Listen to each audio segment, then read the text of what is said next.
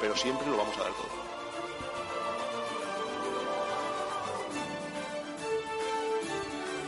Hola, ¿qué tal? Muy buenas. Saludos a todos y bienvenidos a Frecuencia Malaguista. Hoy hemos tenido un pequeño problema técnico que ya está solventado, que está solucionado. Así que os agradezco a todos la paciencia con nosotros, eh, porque bueno, ha sido un, problema técnico ajeno, lógicamente, a nuestra, a, nosotros. Nosotros queríamos empezar a la, hora de, siempre. Gracias a todos eh, por estar ahí en esta jornada de viernes, en donde hay un montón de actualidad que vamos a repasar. Comenzando, pues lógicamente, con la presentación de nuestros compañeros, eh, los habituales, los de siempre, que están ya con nosotros. Eh, en, el, eh, en primer lugar, arrancamos presentándoles a todos ustedes a el gran Julio Portavales. Hola, Julito, ¿qué tal? Muy buenas. Hola, muy buenas, Kiko, ¿cómo estamos? Ayer por la tarde tuvisteis la oportunidad de hablar con el expresidente del Málaga Club de Fútbol, Fernando Sanz. Hoy nos vais a contar alguna cosita de lo que os dijo ayer el expresidente sobre cómo ve la situación actual del club. ¿Me puedes adelantar algún titular? Bueno, te podemos, te puedo decir que ayer, eh, como tú bien has dicho, estuvimos hablando con Fernando Sanz y nos comentó un poco sobre el ERE que tuvo que hacer en 2007 y que no que entendió las críticas desde fuera del club de algunas partes de los aficionados y ya adelantaremos más, aparte de las declaraciones que dio sobre el jeque Altani sobre su venta al club. Mm, vale, pues eh, muy atento porque vamos a, tener esa primicia de las palabras de Fernando Sanz eh, a nuestros compañeros eh, en el día de ayer a Nacho eh, Carmona, a Pedro Jiménez y también al propio Julito Portavales. Javi Muñoz, ¿qué tal? Muy buenas.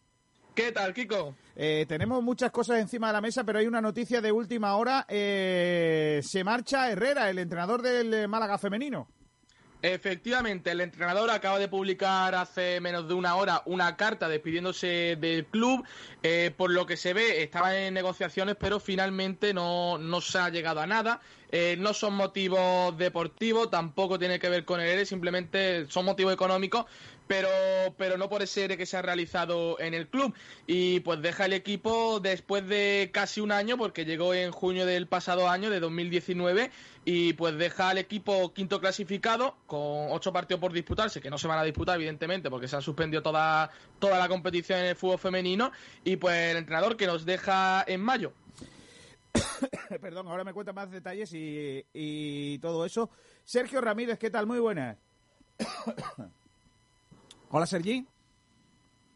Está silenciado, ¿no? ¿no? Mm, Sergio, la de una. Sergio, la de dos. Sergio muerto. ¿Me escucháis ahora? Ahora sí. Sergio uy, al límite. Uy, estaba a punto, estaba a punto de... hola, hola, ¿qué tal? Buenas Al filo del imposible. Al filo de, la muerte. Sergio, em, eh, hoy vamos a hablar un poquito de lo que dijo ayer Adrián, ¿no? Que ha dejado encima de la mesa una propuesta tanto a AFE como Real Federación Española de Fútbol y a la Liga de Fútbol Profesional para que puedan jugar más canteranos. Pues sí, ayer eh, en, una entrevista en COPE, pues propuso, propuso intentar eh, ampliar el número máximo de fichas del filial que pueda haber sobre el campo, eh, a ver qué, deciden y si, si escuchan al capitán del Málaga. Y, bueno, pues intentando conseguir eso. hay que ver que la, la, plantilla del Málaga es muy, muy corta, 18 profesionales y pues tras la vuelta al fútbol pues puede haber bastantes lesiones de esos, de esos profesionales porque al fin y al cabo van a tener eh, más o menos un mes para, para prepararse para el regreso y bueno, si hay muchas lesiones el equipo se queda prácticamente vendido. Eh, ¿Qué estamos preguntando en redes sociales, Sergi? Bueno, pues tenemos eh, en primer lugar un, un, debate que dice Pellicer ha confiado en la vuelta en los entrenamientos en Quintana, jugador del filial. ¿Crees que, si, ¿crees que tendrá hueco la próxima temporada si Luis Muñoz sigue, sigue en el equipo?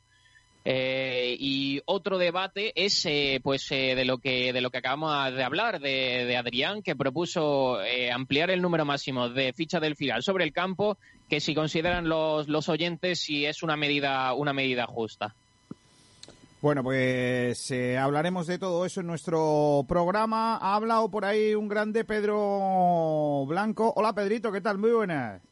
Hola, ¿qué tal, Kiko? Buenas tardes a todos, ¿cómo estamos? Te doy la enhorabuena pública y ya, ya te queda menos, ¿eh? Ya te queda menos. Eh, último, a- último examen aprobado. Aprobado. Qué tío más Qué tío grande. más grande. Sí, o sea, y el trabajo de fin de grado aprobado, así que a falta de diploma se puede decir que soy periodista. Madre de mi vida. Qué Cualquier peligro. cosa sale la, a la calle. En fin, eh, Pedro, muy rápido, venga. Eh, cositas del mundo desde Madrid in Life, del centro neurálgico de nuestro país, cosas que están pasando. Bueno, pues hoy como también tenía pocas noticias, me viene como anillo al dedo porque tras la reunión de ayer por la noche de la liga se descarta lo que veníamos contando de que la competición volviese el 12 de junio para el protocolo de entrenamientos. El lunes seguirán entrenando por grupos. Todo esto de los grupos de hasta 10 jugadores, que muchos equipos están optando por 8, será hasta el 1 de junio que ya lo harán por primera vez de forma colectiva. Eso significa que la próxima semana el organismo presidido por Javier Tebas pretendería anunciar todo el calendario con la aprobación del gobierno de lo que queda de liga en cuanto a horarios, días y encuentros. La liga ya está trabajando para que arranque el 19 de junio con el derby Sevilla-Betis. Bueno, pero lo que se adelantó ayer, que se iba a volver el 18, como que no, ¿no? De momento. No, el 19 de junio en principio. Se habl- hablaba ayer del 12. O sea, que una semanita 12. más que lo que pedía, por ejemplo, Paco Gémez, que pedía una semanita más, o incluso tu doble, el entrenador del Villa- Valladolid, que lo decía ayer también en COPE, que una semana más siempre vendría mejor. Estoy más tonto. ahí. Eh, por supuesto. En cuanto a palabras interesantes de gente que no lo es. Ceferín, el presidente de la UEFA. Hombre, Zeferin.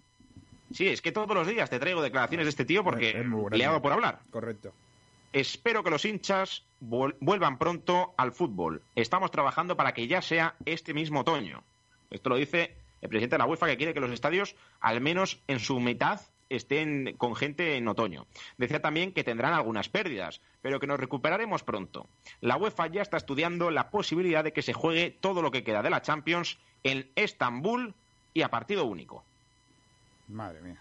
O sea que incluso el City Real Madrid no se jugaría en el Etihad Stadium, sino en Estambul. O sea, lo que queda de, octavos, Bueno. todos los cuartos, todas las semis y, por supuesto, la final, que ya estaba pensada para que se jugara en Estambul. Así Allí- que allí veremos a ver bien. ocurre con la Champions. Allí están baratos los su arma. En Estambul, Sí, lo que comen los Vengadores al final de la película. efectivamente. Bueno, más Sí, cositas, bueno. venga.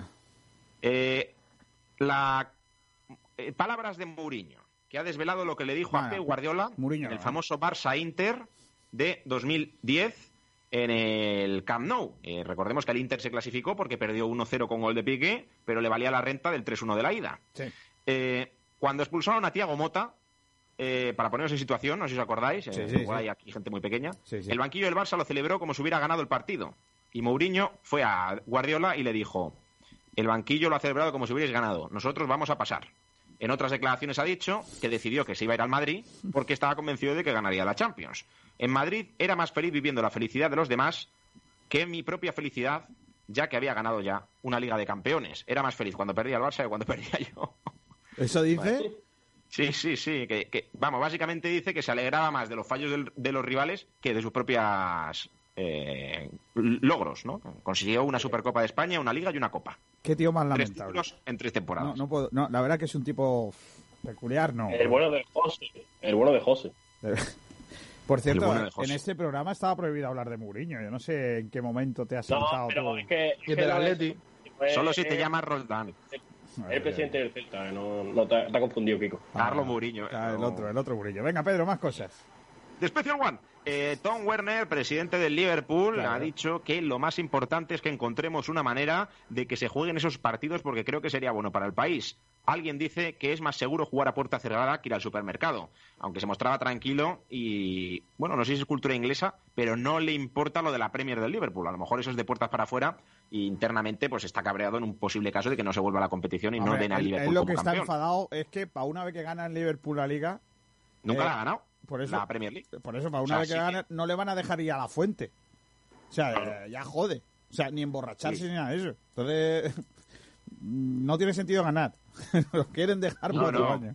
Sí que es verdad que, que, que, que mala suerte. El United le adelantó hace muy poco con la época dorada de Sir Alex Ferguson, pero el Liverpool históricamente siempre era que más ligas había tenido. Es verdad que desde el formato Premier nunca lo ha levantado. Eh, Es curioso que sí lo haya hecho el Leicester City, por ejemplo, que es un equipo que jamás lo hubiera pensado, y no el Liverpool. Pero bueno, para eso están las ligas, y yo siempre recordaré ese fallo de Steven Gerrard en un Chelsea-Liverpool que le costó una liga. Pobrecillo.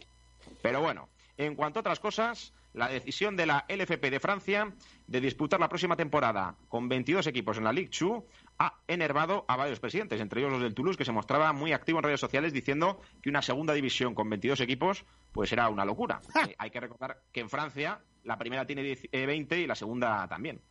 Eh, palabras de Thomas Bach, el presidente del Comité Olímpico Internacional sobre los Juegos Olímpicos de Tokio 2020, que ya van a ser Tokio 2021. Entendería de la cancelación de los Juegos Olímpicos si no se pueden celebrar en la fecha señalada. Hace falta mucho trabajo porque hay tantas diferencias y opiniones que no es fácil tomar decisiones ahora. Esto viene al hilo de lo que te contaba ayer, de que si en 2021 no se juegan los Juegos, no se, da- no se jugarán nunca más y ya se esperará hasta los de 2024. Así que los Juegos Olímpicos en el aire. Y por último, una de baloncesto, y es que la Liga Griega ha proclamado campeón al Panathinaikos mediante una votación. Lo han decidido los clubes y solo se ha abstenido el propio Panathinaikos y el rival histórico AEK. Has dicho, bueno, venga, vale. Eh, si queréis votar que yo gane, votarlo sin problema. Que a mí no me. Hombre, hubiera sido gracioso que hubiera votado él Se hubiera y votado. que no se hubiera votado a sí mismo. Porque, eh, ¿os acordáis cuando lo de. lo de mm, cuando se hacía lo, aquello de, mm, de los. eh, ¿Cómo se dice? Los delegados de clase. ¿Se puede votar uno.? Siempre había un- una tonta, con perdón, o un tonto, que decía: ¿se puede votar uno mismo? Es verdad. Y después. Graciosillo, y luego estábamos los graciosillos que, no, que votábamos a dos y no se podía. No, yo, yo, por ejemplo, una vez dibuj- dibujé un cómic. A, a Julio le votamos. Es verdad. Lo que pasa es que, bueno, acabó mal. vez dibujé un cómic y la gente se, ri- se reía en clase. Porque, claro, luego el más mayor y el más pequeño de la clase son los que sacan las papeletas Sí. Es verdad. y las leían en voz alta y decían, un cómic. Otro que dibujó un aparato reproductor. Claro, lo que viene. Otro. Eh, La típica broma, ¿no? Ya. Ya, ya. Ah, eso, está muy, eso está muy visto. Oye, Julito, ¿mañana a qué hora empezamos? digo, Pedrito, ¿a qué hora empezamos mañana? Tres y cuarto. Tres y cuarto mañana empieza la cosa de la Bundesliga. ¿Qué partidos tenemos?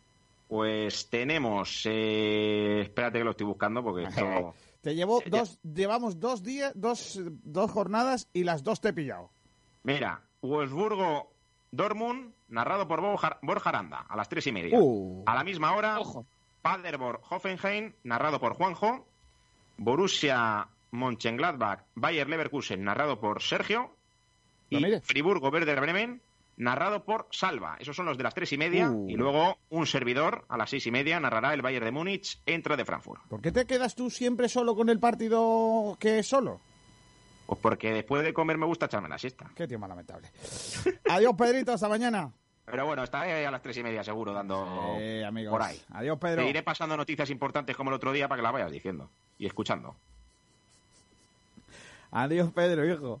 Venga, celebrarlo. Hasta luego. Hasta luego, adiós. Eh, vamos a hablar del Málaga, venga. Eh, eh, Javi Muñoz, eh, la última hora tiene como protagonista en este caso al, al entrenador del, del filial, bueno, del filial no, el del Málaga femenino, que se ha despedido, básicamente. Efectivamente, se ha despedido, como ya comentaba antes, hace un ratillo con una carta en sus redes sociales donde ha agradecido al club porque, como él bien dice, eh, tiene mucho afecto por el club y por este escudo y también ha recalcado que tras un periodo de negociación y con una enorme, una enorme pena para él, no ha sido posible llegar a un acuerdo para su continuidad. El Málaga, por su parte, también le ha agradecido su labor a través de, un tour respondiendo a esa carta. Y bueno, se va un entrenador que eh, es cierto que ha estado muy poco tiempo, ni siquiera ha llegado al año. eh, su objetivo principal pues era el ascenso.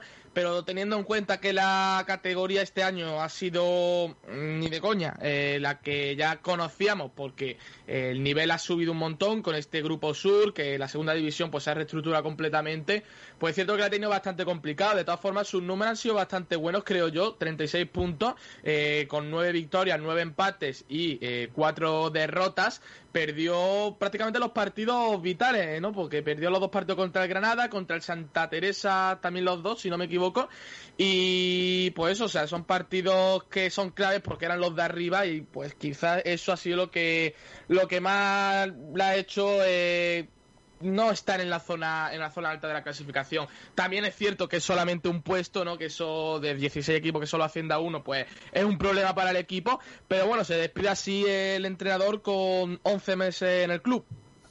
Bueno, yo tengo una opinión. A mí mm, eh, reconozco que este señor me cae bien y creo que ha hecho un trabajo bueno, pero también entiendo que cuando el año pasado, eh, bueno, con, con, el, con lo mal que estuvo el equipo en, en, el, eh, en segunda, en primera división, eh, se te venía que haber apostado por alguien de la casa. Lo había hecho muy bien Ayala eh, con el filial. Yo creo que lo normal es que hubiese sido él el entrenador del primer equipo, pero bueno. Eh, se apostó por, eh, por este entrenador de Canarias y, y yo creo que, que, bueno, que, que, no se le puede poner un pero, pero sí es verdad que yo apostaría por más gente de aquí, que hay entrenadores suficientemente preparados como para que se hagan cargo de, del eh, equipo. Así que yo yo abogo porque Ayala o quien tenga que ser que, que, coja ese, ese equipo. Y además yo además fíjate eh, te digo más cosas. Hay entrenadoras en el propio Málaga que podrían hacer una labor fantástica. O sea yo, yo además apostaría por una entrenadora. Fíjate cómo te lo digo. Pues sí ya, ya Yo no me parecería mal y además, eh, teniendo en cuenta que la cantera del Málaga este año creo que han sido 11 futbolistas las que han subido con el primer equipo, pues está bastante bien que un entrenador, una entrenadora de, de, la, de la base, de la academia, esté ahí porque básicamente conocerá toda la, la, cantera. Pero bueno, por parte de José Herrera, en mi opinión, creo que ha hecho una temporada bastante buena. Eh, como ya he mencionado, mm, esta categoría es muy complicada y solo asciende uno. Y pese a que ha trabajado mucho, pues igual se queda esa espinita, ¿no? De que no ha podido estar más arriba. Pero de todas formas, su trabajo, al menos en mi opinión, creo que ha sido bastante, bastante bueno y solo le ha faltado eso, ¿no? Que ha sido una, una categoría muy, muy, muy complicada. Bueno, y en, en, otro orden de cosas, vamos a. Te quiero preguntar, eh, Julio Portavales. Ayer eh, tuvisteis eh, una entrevista con Fernando Sanz que vamos a leer en sportdirectradio.es o no sé si ya la tenéis preparada para, para publicar. Eh, sí, está casi. Cuéntame, ¿qué, ¿qué, os contó el expresidente y ex capitán del Málaga? Bueno, pues así en un resumen rapidito, nos estuvimos hablando con él por el tema de, de nuestra sección también dejaron huella para hacer algo especial. Habló un poco de su etapa como futbolista, nos explicó su situación tras salir del Madrid, que no fue fácil, que pudo salir a Italia, eh, que pudo estar eh, jugar en la Roma, pero al final se decantó por jugar en Málaga. También unas palabras de cariño hacia, hacia la afición del Málaga, que para él siempre será especial y nos dejó un par de declaraciones. La primera de, de, sobre el ERE, porque le preguntamos sobre ese ERE que se produjo en 2007 como él como presidente, y nos dejó la siguiente declaración. Leo textualmente. La ley obligaba a que el Málaga realizara un concurso de acreedores. Esta ley, como digo, obligaba a la venta de activos. En este caso, algunos jugadores y eh, cuerpo de, de, de, del club. Los despidos fueron menores que en esta ocasión y buscamos reubicar a la, mayoría, a la mayoría. Hubo críticas, pero la mayor parte de las personas lo entendieron. Aparte, también nos explicó un poco de la situación con Altani, ya que le preguntamos si, si a, día de hoy hubiera vuelto a vender el club Altani. Y dijo que en ese momento el Málaga o la afición del Málaga pedían un salto de calidad para el equipo y él no se lo podía dar. Entonces salió al mercado a buscar a un, a un comprador y salió este hombre.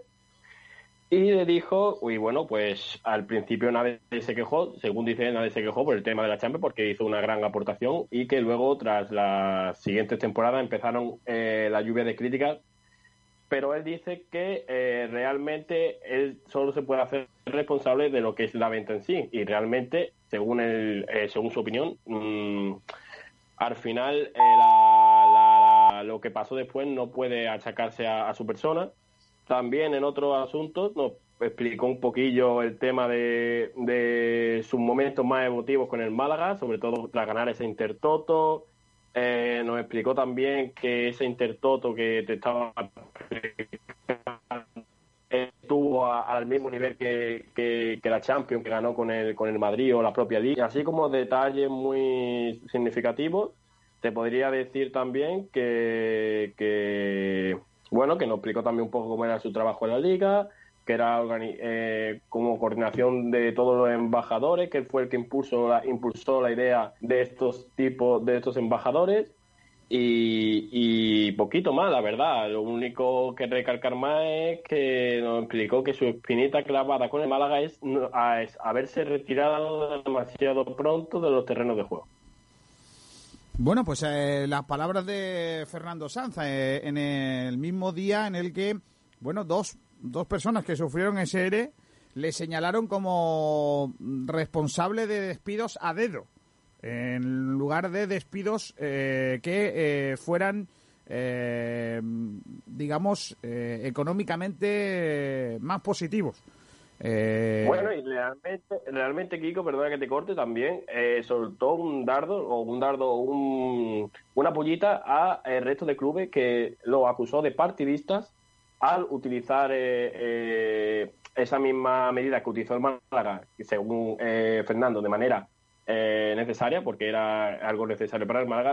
el resto del equipo lo utilizó de manera partidista para, para pues eh, aprovecharse ¿no? e intentar suprimir algunos algunos eh, algunos contratos no podemos decir y ahorrarse algo de dinero o sea que él entiende que el Málaga lo necesitaba y otros no lo necesitaban pero lo hicieron por, por ahorrar ¿no?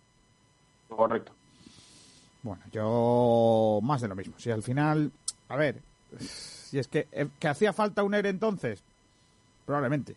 ¿Cómo se hizo? No. Eh, por eso siempre digo que cuando Fernando San habla, pues eh, hay que coger sus palabras también un poco con, con, pincillas, ¿no? Pero bueno, en fin. luego lo leemos todo en eh, ¿no, Julito? Sí, sí, sí. Em, yo creo que para terminar el programa ya estará listo, ya estará subido. Ayer también habló Javier Imbroda, el, eh, el, bueno, el consejero de deportes de la Junta de Andalucía. Eh, en los encuentros deportivos online con la Asociación de Periodistas Deportivos de Málaga, eh, estuvo hablando y habló del ERE del Málaga. Vamos a oírle. Gracias, Gema. A ver, yo creo que, lógicamente, eso es una decisión dolorosa a mí personalmente, que tengan que salir 50 trabajadores del club, eh, pues como podéis comprender, no, no, no es una buena noticia, sino todo lo contrario. Pero sí es cierto, sí es cierto, sí es cierto que, digamos, la autoridad ¿no? judicial que está gestionando en estos momentos eh, el club, lo que está haciendo es desarrollar un ejercicio de responsabilidad un ejercicio de responsabilidad que anteriormente no existía. Y por eso el club se encontraba en una situación, digamos, sobredimensionada, sobredimensionada, que había que racionalizar. Y creo, sencillamente, que está haciendo ese ejercicio de responsabilidad que no le hubiera correspondido a él, evidentemente, sino a anterior, al anterior propietario o al anterior propietario. Así que yo lo que creo es que a veces, y creo que está ocurriendo, pues esas decisiones dolorosas que se están tomando, que se están tomando, no llevan otro camino sino a la supervivencia del club como institución deportiva, ¿no? Así que considero que, eh, bueno, pues creo que son seguro medidas necesarias para la salvación en la gestión del club y para que pueda, digamos, garantizar su continuidad. Habló también más cosas eh, Imbroda sobre esa situación. Por ejemplo, él estima que se veía venir lo que, mm, lo que luego ha ocurrido. Vamos a oírle. Del, del, jeque, ¿no? Es decir, era, era un presidente que gestionaba a través de Twitter. Entonces, eh, como podréis comprender, mm, impacto el impacto que fue enorme que tuvo al principio, ¿no? Con esa cantidad de fichajes, ¿no? En fin, yo creo que eh, yo creo que la, digamos Málaga, su afición, no, estábamos no estábamos acostumbrados a de pronto encontrarnos con un equipo de Champions, ¿no? De la noche a la mañana, Champions. ¿no? Y no solamente Champions, sino casi llegar a semifinales, eh, en una cosa de, locura, ¿no? Eh, y yo, yo, yo pienso, de verdad, que esto, cuando aquello empezó a, a, desvariar, ¿no? A desvariar, eh, mm, si se podía haber hecho algo, se podía haber reaccionado, eh, yo sí tengo constancia, Sergio, de que se han tenido conversaciones, bastantes conversaciones, o muchas veces intentos de conversaciones con, el, con Altani. Se han tenido. Es decir, desde la buena voluntad, tanto de forma interna como de forma externa, ¿sabes? Eh, y se han tenido para que el hombre intentara entender pues un poco la idiosincrasia de, nuestro club, de, la ciudad, de nuestra sociedad, ¿verdad? Eh, son otras mentalidades, ¿no? Mentalidades que vienen de otra, de otro rincón del mundo, ¿no? Eh, y que nosotros no entendemos y no, y no podemos además aceptar, ¿no? Siempre nos quedará la duda de si a lo mejor las administraciones podrían haber intervenido de una forma mucho más contundente, no lo sé, o, estas demandas que posteriormente han sido las que han hecho posible, ¿no? Que se haya producido este cambio, ¿no?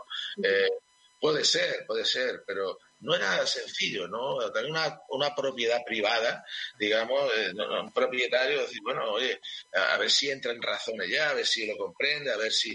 Y siempre se ha procurado por decirlo de alguna manera, por una vía conciliadora, por una vía conciliadora, pero es evidente que no tuvo éxito. Ahí tenéis la, intervención de Javier Imbroda en el día de ayer, hablando precisamente de esa situación del eh, Málaga Club de Fútbol. Él manifiesta que se veía venir. No sé qué opinión tenéis. ¿Todos tenéis la sensación de que de que se veía venir o ahora todo lo pasado todo el mundo es muy fácil de capotazos? Yo creo que sí, o sea, esto es algo que se debió hacer ya mm, cuando descendió el Málaga y por el administrador judicial básicamente lo que ha hecho es lo que no hizo Altani. Al fin y al cabo es algo necesario para el club, que sí, que es muy doloroso que haya tantos despidos y demás, pero al fin y al cabo la estructura que tenía el Málaga era enorme para un equipo de segunda división. Efectivamente. Es que, eso eh, se tenía que haber hecho antes, porque eh, no, no utilizamos el dinero que, se suele dar cuando se desciende pues para reestructurar el club y para, evitar todos los problemas que hemos tenido y al fin y al cabo antes o después se ha tenido que hacer. Eh, es verdad que, se podía haber hecho en una mejor situación, pero hay que hacerlo ahora, pues yo creo que el administrador judicial al fin y al cabo está aquí para para intentar arreglar y, mejorar la economía del club. De todas maneras, eh, es verdad que esto lo veíamos venir desde lejos. Eh, el claro ejemplo en esta radio es Borja Aranda. Eh, Borja lo decía, ahora estoy por pase, bueno, me acuerdo que lo repitió un montón de veces. Y, mucha gente lo veía desde fuera, que era imposible que, el Málaga tuviera tantos trabajadores, casi 200 trabajadores, siendo un equipo de segunda división. O sea, al final incluso hay equipos de primera que tenían menos trabajadores que el Málaga. Realmente no, no podemos pretender que, que, que, no lo viera, no lo viéramos venir algunas personas. Es verdad que hay gente pues que se tapó la, los ojos en su momento diciendo, bueno, no pasa nada, al final el año que viene ascenderemos y esto no pasa nada. Y al final nos atendió. Entonces yo creo que... No, no, Julio, te decía que ya no es solo el número o el porcentaje de trabajadores, es el dinero que se gastaba en en la faceta o en la fase de pagar a esos trabajadores. Estamos hablando que el Málaga gastaba el 31% de, su, de sus ingresos en, en pagarle a esos señores. es, que, es que está absolutamente sobredimensionado, ¿no? Entonces, bueno, eh, ahora lo vemos mal, porque sí, porque por lo que decían ayer las personas que ya pasaron un ERE en el Málaga, ¿no? Eh, al final hay familias, hay personas con nombres y apellidos, gente muy válida que se va a ir a la calle mientras que otros que intentaron salvar la situación echando el balón para adelante y diciendo ya llegará alguien que en lugar de, coger el toro por los cuernos y decir no venga esto lo vamos a hacer bien y ahora probablemente estaríamos hablando de otra situación pero bueno lamentablemente es lo es lo que se vive en, eh, en este Málaga Club de Fútbol en el día de en el día a día no y vamos a ver cómo va eh, progresando toda esa, toda esa situación. Son las 12 y 42 minutos, yo creo que es hora de hacer el primero de los debates. Eh, me lo cuenta Sergio Ramírez. Bueno, pues vamos con el primero de, de los debates. Eh, vamos a hablar sobre el tema de Adrián, que propuso ayer ampliar el número de fichas del filial sobre, sobre el campo. recordamos que, hasta ahora se puede jugar con hasta cuatro canteranos eh, en el campo y tienen que haber siete profesionales. y le preguntamos a nuestros oyentes y si vamos a, debatir sobre, sobre ello, si es una medida justa, viendo la plantilla tan reducida que tiene el Málaga de tan solo 18 jugadores y pues eh, con gran parte de esa, de esa plantilla, eh, ahora mismo hay 12, 12 futbolistas del filial que están entrenando con el primer equipo y que al fin y al cabo solo se pueden convocar pues eh, unos seis. Eh, se van a tener que quedar fuera casi la mitad. Entonces Adrián González propuso esa, esa medida en esta situación extraordinaria, pues eh, que se ampliara en una o dos las fichas, los jugadores que se pueden tener en el campo a la vez que tengan, con, que tengan ficha del filial. Eh, en palabras textuales dijo, este tema de la ficha fue una propuesta que le hice a AFE para revisar con la Liga y la Real Federación Española de Fútbol que igual interesaba a muchos más equipos. Que en esta fase de la Liga y por la circunstancia del coronavirus, ampliar en una o dos fichas sobre el campo las fichas eh, filiales porque sabíamos que íbamos a jugar con un calendario muy apretado y que iba a haber lesiones de fichas profesionales. Los chicos de la cantera son el futuro. Yo es que creo que ha dado la clave, o sea, Adrián. Sí. Creo que es algo que, que tiene que arreglarse. O sea, eh, tiene que arreglarse porque sí, lo que no se puede hacer es que eh, durante todo el tiempo estén machacando a los clubes con tema salarial, límite salarial y todo eso, y ahora cuando su solución es la cantera, no tampoco lo permiten, porque no, no permiten más jugadores ahí. Entonces es la incongruencia máxima. Eh, yo creo que que debería de, aprobarse en esta situación de, de, riesgo que viven los jugadores, pero ya que se haga para siempre, ¿no? Yo creo que hay que aprovechar y aprender de estas situaciones para el futuro. Y yo creo que el Málaga está en disposición de, de achuchar. El problema es que en España el, sindicato de futbolistas es un, es un sindicato lamentable, ¿no? Un sindicato lamentable que está vendido a la patronal, que está vendido ahora mismo a la Liga de Fútbol Profesional. Y tanto es así que ayer mismo, por ejemplo, comprobamos cómo eh, los propios medios de la Liga de Fútbol Profesional dan a, o reparten la, propaganda de Aganzo vendiéndose y diciendo que no va a dimitir y que Moriente es muy bueno y todo eso, pero que él mm, lo que cree es que mm, hay que estar juntos y no sé qué. Y es la propia Liga de Fútbol Profesional la que se le cuela un vídeo que pasa a todo el mundo. Yo sinceramente creo que es la Liga de, Fútbol Profesional está eh, aprovechando y, entender. Vamos a poner un ejemplo muy claro. Voy a poner, imaginaos un supermercado en el que el comité de empresa esté de parte de los jefes. ¿Qué va a pasar con los trabajadores? ¿Qué creéis que les va a pasar? Pues que le van a meter goles por todas partes. Porque ni siquiera los que tienen que defender a los, los derechos de los currillos están en, eh, en disposición de, de pelearle ninguna decisión a los jefes. Pues bueno, trabajarán más horas, eh, no, no pagarán las extras como deben, no cuidarán de los servicios mínimos, etcétera, etcétera. Pues en el fútbol está pasando eso. Entonces, ¿qué ha hecho Adrián? Ir a la AFE, sí, pero la AFE ¿qué va a hacer? Cuando Tebas le dice, le diga de eso nada, que estos chavales no salen en mis cromos, no quiero que salgan, pues entonces, ¿qué, va a hacer? Pues la hace menos peso que UGT con Franco, que se suele decir. Nunca mejor dicho. O sea, eh, eh, es así de lamentable, aunque la medida mm, es lógica y necesaria, yo diría. Julio. Sí, sí, sí, es que... No, di, Pedro. Di, ¿Pedro? Eh, Nada, que lo que, lo que va a decir es que, eh, como bien ha dicho el propio Adrián, ante una situación extraordinaria, medida extraordinaria. O sea, no podemos pedir que haya más cantera, que haya más esto, pero después no, no favorecer esas cosas. Al fin y al cabo, estamos viviendo una situación excepcional, por lo cual yo creo que lo más óptimo para, para no complicar a los clubes es ampliar eh, en más filiales. Porque sí, al igual que el Málaga lo ha hecho muy, muy mal en el mercado de fichaje y se ha quedado con solo una plantilla de 18 jugadores, jugadores, tampoco es culpa del Málaga que ahora se tenga que jugar con la situación en la que estamos y demás, y, no se puede pedir tampoco al Málaga más de la cuenta. Por lo cual, y aparte, que ya no es solo por el Málaga, porque seguramente haya también más equipos, que sí es cierto que la mayoría de equipos tienen más jugadores que el Málaga, pero aún así esto va, o sea, es que son 11 jornadas en apenas un mes, o sea, va a tener que haber muchas rotaciones, por lo cual me parece que ya no solo para el Málaga, sino para un montón de equipos, tanto de segunda como de primera división, que le va a venir bien esta, esta medida. Yo creo que, al, fin y al, cabo, al fin y al cabo aquí entra las lesiones. La semana pasada vimos esa primera jornada tras, eh, tras el coronavirus de la Bundesliga y vimos muchas lesiones, vimos muchísimas lesiones y en un ejemplo del Málaga, pues si tienes 18 jugadores y se lesionan, por ejemplo, 4, ya solo tienes 14 profesionales.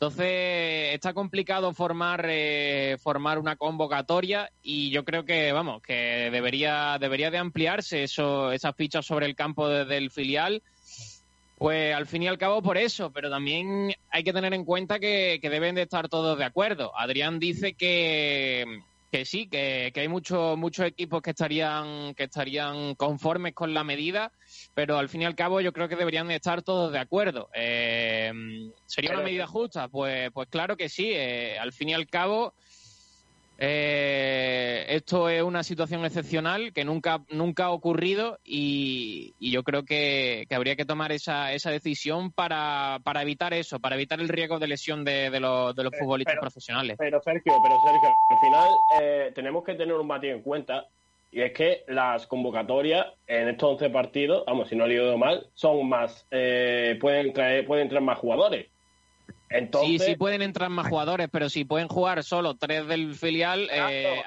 es que ahí es donde va, la, ahí donde va la cosa, Sergio. Si tú puedes traer más jugadores, pero en el caso, por ejemplo, del Málaga, no te da para completar una convocatoria entera porque no puedes traer más de seis filiales, al final, esa medida, esa medida, al final esa medida, esa medida pierde sentido. Porque aparte que jugaría el Málaga en desventaja. Claro, dime tú qué ventaja, dime que tú qué ventaja tiene alargar las, alargar las convocatorias y luego no puedes no puedes rellenarlas enteras. Entonces, claro, tú el caso, convoca, convoca a los 18 profesionales y metes 6 del filial. Son 24. ¿Y hasta cuánto se puede llegar ahora? Creo que eran 26, ¿no? No, a ver, eh, creo que serán 23, ¿no? Son el número de la plantilla completa. O sea, si tú puedes ¿Cuántos puede tener en plantilla? Yo creo que son 24, ¿eh? No estoy seguro, pero vamos. 25, puede llevar redonda la 25, 25, La plantilla son 25. 25. Pues, pues son 25, pues tú piensas que en Málaga a lo mejor incluso 18 y 6 no te dan para los 25. No podría dar para completar una, una, una convocatoria entera. Imagínate ya si hay lesiones del primer equipo. Ya, ya no te cuento. Pues por eso te digo que, que, es muy necesario, pero mm, hay una hay una cosa importante o, buena o positiva en esta historia, que es que lo haga un jugador. O sea, que la petición la haga un jugador y no un club. ¿Por qué? Porque el club, la gente puede entender, bueno, pues que al Málaga le conviene. ¿Me entiendes? Y estarán a favor de esa medida los clubes que estén en una situación similar al Málaga. Porque vean que esa decisión beneficia a un club y lógicamente no van a ayudar a un rival.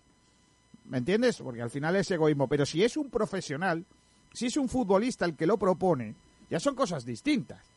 Eh, eh, eh, ¿Me explico? Es decir, si por eso te digo que es tan importante la AFE. Si, la, si la Asociación de Futbolistas Españoles, el sindicato, dice, a ver, que los futbolistas van a jugar no sé cuántas horas y que van a jugar no sé cuántos partidos en no sé cuántos días, necesitan descanso, no sé qué, vamos a ampliar el número de, filiales para eh, en las plantillas o en, los partidos para que eh, se rebaje esa carga de partidos, etcétera, esos riesgos a lesión. Si lo hace la AFE, todavía tiene un criterio, porque nadie va a entender que es una petición partidista de un club, sino que es el bien de todos los jugadores. Pero si lo hace un club como si fuese como si fuera el Málaga, la Liga de Fútbol Profesional, lógicamente va a haber gente que no va a estar eh, interesado. Pero si son los futbolistas, pues yo creo que tienen mucho ganado. El problema es quién maneja mi barca, que decía la canción. ¿Quién es el que maneja la movida de AFE? ¿De verdad tiene peso suficiente como para convencer a alguien? ¿Está en esas historias? No. La AFE el problema que tiene es que eh, Aganzo está en intentar salvar su culete antes de intentar ayudar. Y posible en un momento donde más se le hace falta la AFE. Correcto. Claro, es que el, bar, barco, lo que, como decía Kiko, haciendo la simbología del barco, el barco ahora mismo, el capitán, no está. El capitán está en otras cosas. Eh, ¿Vosotros os acordáis del Costa Concordia? Sí. El barco ese que encalló allí en Italia. Eh, que el, el después se supo que el capitán estaba haciendo unas cositas con una señora en el puente de mando. Eh, pues más o menos así está Ganzo. Está, en, otra cosa. Madre mía. cómo ha venido ahí el, símil, ¿eh? Muy bien tirado, sí, señor. En fin, eh, buenas palabras de, de Adrián. Eh, yo os pregunto, ¿Va a pasar algo o no? ¿O creéis que va a quedar en saco roto esa- esas posibilidades? Eh, a depender mucho. Y digo yo, va a depender mucho de si otros clubes se suman. Si a lo mejor queda en, en unas palabras de Adrián, a lo mejor la, eh, lo que es la Eh, competición no se va a tener en cuenta. Sergio, lo que Pero- ha dicho... Espera, espera, Julio. Eh, Sergio, lo que ha dicho, lo que has dicho tú es que Adrián eh, es algo que ha propuesto. O sea, que no son unas palabras en unas declaraciones, sino que se ha propuesto a la AFE. ¿No? Sí, sí, claro. Vale, vale, vale. O sea que... mm, o sea, eh, la AFE tendrá que hacer algo En con palabras textuales, él dice, fue una propuesta que le hice a AFE para revisar con la Liga y la Federación. Claro, claro. O sea, es una propuesta que está encima de la mesa. Que no es una declaración de un tío que ha salido en los medios, ¿sabes? Yo creo que es Claro, algo claro, más, pero- Sí, claro, más claro. serio. aunque sea la, aunque la propuesta sea solo de Adrián, no es lo mismo que lo proponga Adrián a que eh, se una una, eh, un grupo de jugadores y digan, pues nosotros estamos con Adrián, aunque salgan a la opinión pública y digan, pues nosotros estamos de acuerdo con lo que ha dicho el capitán del Málaga. Entonces al final coge más peso. También te digo, ¿eh? Que Adrián no es un cualquiera en segunda, ¿eh? O sea, que es Ah, un tío pero, Kiko, peso, es quien pero- es, hijo de quién es, y no es lo mismo que lo diga Adrián que que lo diga Fali el del Cádiz. Seamos serios, Claro, pero si Bueno, igual si, sales- igual si lo dice Fale ahora, igual sí, ¿eh? no te creas. Pero si tú sales a la opinión pública eh, diciendo nosotros hemos hecho una eh, hecho una propuesta a la APE para poder conseguir que los que, mm, que los filiales puedan subir más el más número de filiales a los partidos, si lo dice un, un jugador, bueno, dentro que cabe puede tener repercusión, pero no tanta repercusión si sale un montón de jugadores y dice, Hombre, claro, pero si, pues, si es que el siguiente paso tiene que ser de la AFE. pues eso es lo que estoy diciendo, Kiko. Claro, claro, claro. O sea, el siguiente paso tiene que ser la AFE eh, hablando con Tebas y dice, señor, que, que prepara los horarios y todo eso de la liga. Señor que reparte los billetes a los grandes y luego la- las migajas a los demás. Mm, vamos a arreglar esto. Y si no arreglamos esto, no hay fútbol. No. Correcto. Lo que pasa es que eso AFE no lo va a hacer. Esta AFE, claro, es el problema. Esta AFE que es lamentable, por otra parte. Eh, necesitamos una AFE que, que estamos debe- hablando, Kiko, está, está en otras cosas. Eh, está que de- en defienda- lo que tiene que estar. que defienda de verdad al trabajador, no que defienda a yo que sé a quién. A- bueno, a Ganzo, claro. Así mismo. Que A defiende, defi- defiende a Ganzo y a Rivas. A Diego Claro. Rivas, a los dos de la manita. Ay, Dios mío de mi vida. Bueno, pues nada. Eh, Sergio, ¿tú le ves visos a esto de que arregle algo o no? Al fin y al cabo, es lo que ha dicho Julio. Si se unen, pues eh, va, a tener más peso esa propuesta. Si se unen más, más futbolistas, sobre todo capitanes, si se unen los capitanes de, por ejemplo, los clubes de segunda división, pues está claro que va a tener más peso y va a tener más repercusión. Pero si no, yo es que lo veo muy complicado. Yo lo veo complicado también. Es todo. Es que voy con vosotros. Al fin y al cabo es. ¿Qué va a hacer la AFE? ¿Va a pasar? Eh, ¿Se va a meter en el trapo? ¿Va a intentar lucharlo? Es que no se sabe nada. Entonces, claro, tampoco me quiero aventurar a decir si va a pasar o no, no va a pasar. O sea, es que creo que de momento se sabe poco. Bueno, pues nada, eso a ver si, si se va conociendo algún detalle más. Hay tiempo, yo creo, ¿eh? Hay tiempo para hacerlo porque, bueno, eh, hay, hay eh, motivos suficientes para, para que, sea, que hayan reuniones y que se pueda establecer ese, ese nuevo criterio, igual que se han establecido, bueno, porque los partidos eh, tengan descansos para agua, water break, que haya también eh, más gente en las plantillas, que se guarden unas instancias de seguridad, etcétera, etcétera. Igual que se están haciendo ese tipo de protocolos, también se puede establecer esa nueva forma para la posibilidad de, eh, o más cambios, pues que se hagan también nuevas formas para que haya más canteranos en, en, el, en el campo. Eh, Y Camilo, otra cosa que no se ha tenido en cuenta, Kiko, el tema de los contratos. Que Porque no- entra ahora julio y en julio va a haber Bueno. muchos futbolistas fuera. Lo, lo que pasa es que se entiende que la liga, si empieza el 18 de julio o 19 de junio, para el 31 igual está terminada. Para el 31 de junio. De julio. Para el 30 de junio. 31 De julio, ya, ya, pero es que el- los contratos terminan en el El 30 de 30 junio. de junio, ¿verdad? Uf, Claro. pues, Claro. eh, Por eso digo que, que hay un mes entero. pues, eh, Pero eso hay que extrapolarlo a, a otros deportes, porque, por ejemplo, el caso de, del el fútbol sala, también hay problemas con eso, porque el Mantequera tiene jugadores, teóricamente se va a jugar un playoff el 20 de, entre el, el 14 y el 16 de, de, de julio, de julio, y los contratos terminan el 30 de junio y se va a quedar con menos jugadores si no se arregla esto. Pero eso- por eso la federación también tiene que tener en cuenta eso. No, eso, es, eh, eso me imagino que, que habrá ya unos protocolos establecidos de aquí a poco, se darán a conocer para, para que se extiendan esos contratos al menos un mes más. Lo Pero esperemos, está, eh, está, está por ver eso. Vamos a ir a publicidad, chicos. y enseguida vamos a estar de vuelta con otros temas de debate. A ver si, si Javi estás pendiente ahí del entrenamiento, a ver si hay novedades del entrenamiento del eh, Málaga.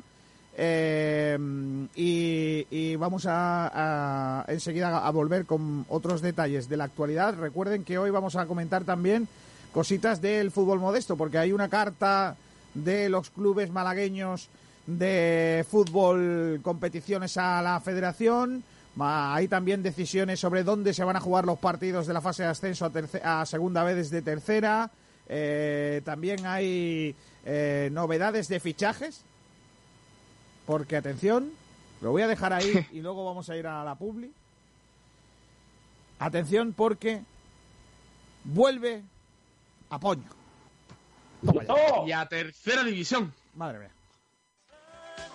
¿Quieres un menú de restaurante en casa sin necesidad de elegir a la carta? Solo necesitamos saber antojo o creatividad. Catherine Delia te lo prepara en casa. Somos especialistas en arrocería, carnes, pescados, canapería y creatividad. Compramos todo lo necesario para tu antojo el mismo día o prefieres que te sorprendamos. Creamos platos con lo que dispongas en tu nevera. Elaboramos el menú en tu cocina con todas las medidas de seguridad. Ofrecemos un servicio como si estuvieras en tu restaurante favorito. Recogemos y limpiamos todo lo utilizado. Solo preocúpate de disfrutar con los tuyos. Reserva tu día y disfruta una comida de restaurante en tu casa. Más información 644 2503 55 644 2503 55. Vive una historia diferente. Tu antojo a domicilio de Catherine Delia.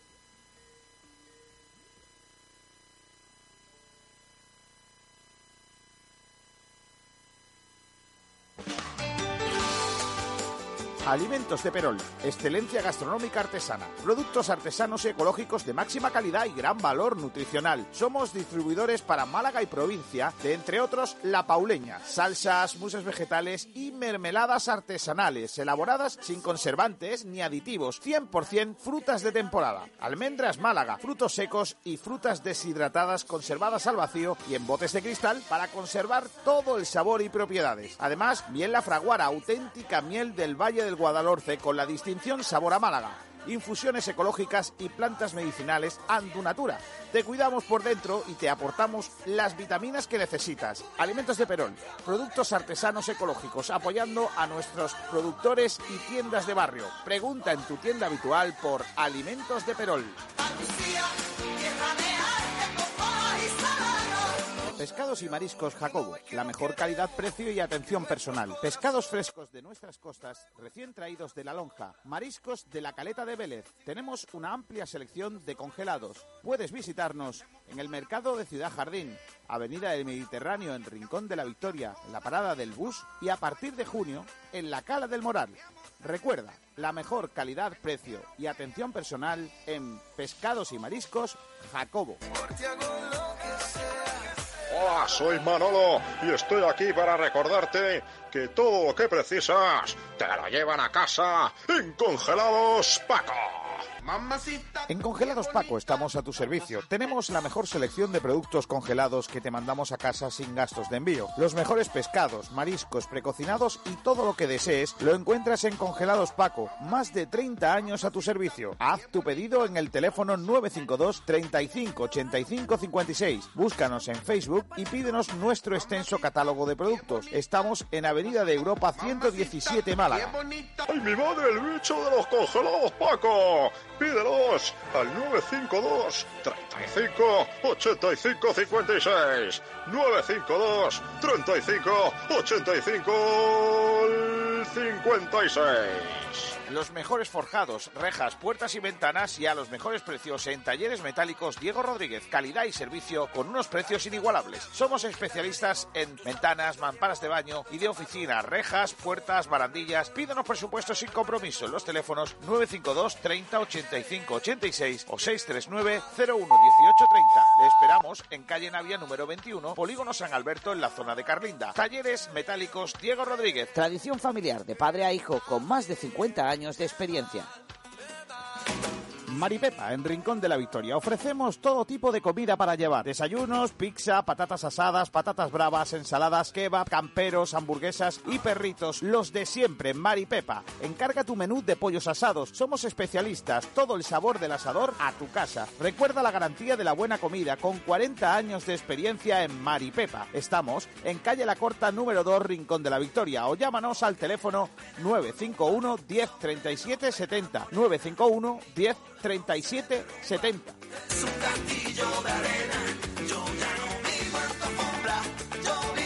Los Gómez del Pozo están listos para ti. Te están esperando con el mejor sabor, con todo el aroma y calidad que nos caracteriza. 50 años dedicados a ofrecer la mayor selección en nuestros productos. Hemos aunado la tradición y el buen hacer de los artesanos y la vanguardia de las nuevas tecnologías al servicio de la industria. Jamones, embutidos, quesos y aceites premium de oliva virgen extra. Entra en gómezdelpozo.es y conoce nuestros productos y ofertas. Gómez del Pozo, mete la pata de jamón, pero que sea Gómez del Pozo demasiado tarde. El sabor de la comida tradicional en Málaga se llama La Pequeña Españita, todo un icono de la buena mesa casera en la Costa del Sol. La Pequeña Españita, estamos en Camino Casa Bermeja 35, zona Ciudad Jardín. Tienes que probar nuestra cocina tradicional, platos elaborados al estilo de siempre para los paladares de ahora. No faltes a la cita con el verdadero sabor malagueño de la cocina. Prueba nuestras migas, callos, el cocido españita, nuestra porra antequerana, nuestro plato de los montes, conejo al ajillo, cochinillo y las mejores carnes. La Pequeña Españita desde 1994. Teléfono de reservas 952 25 45 93.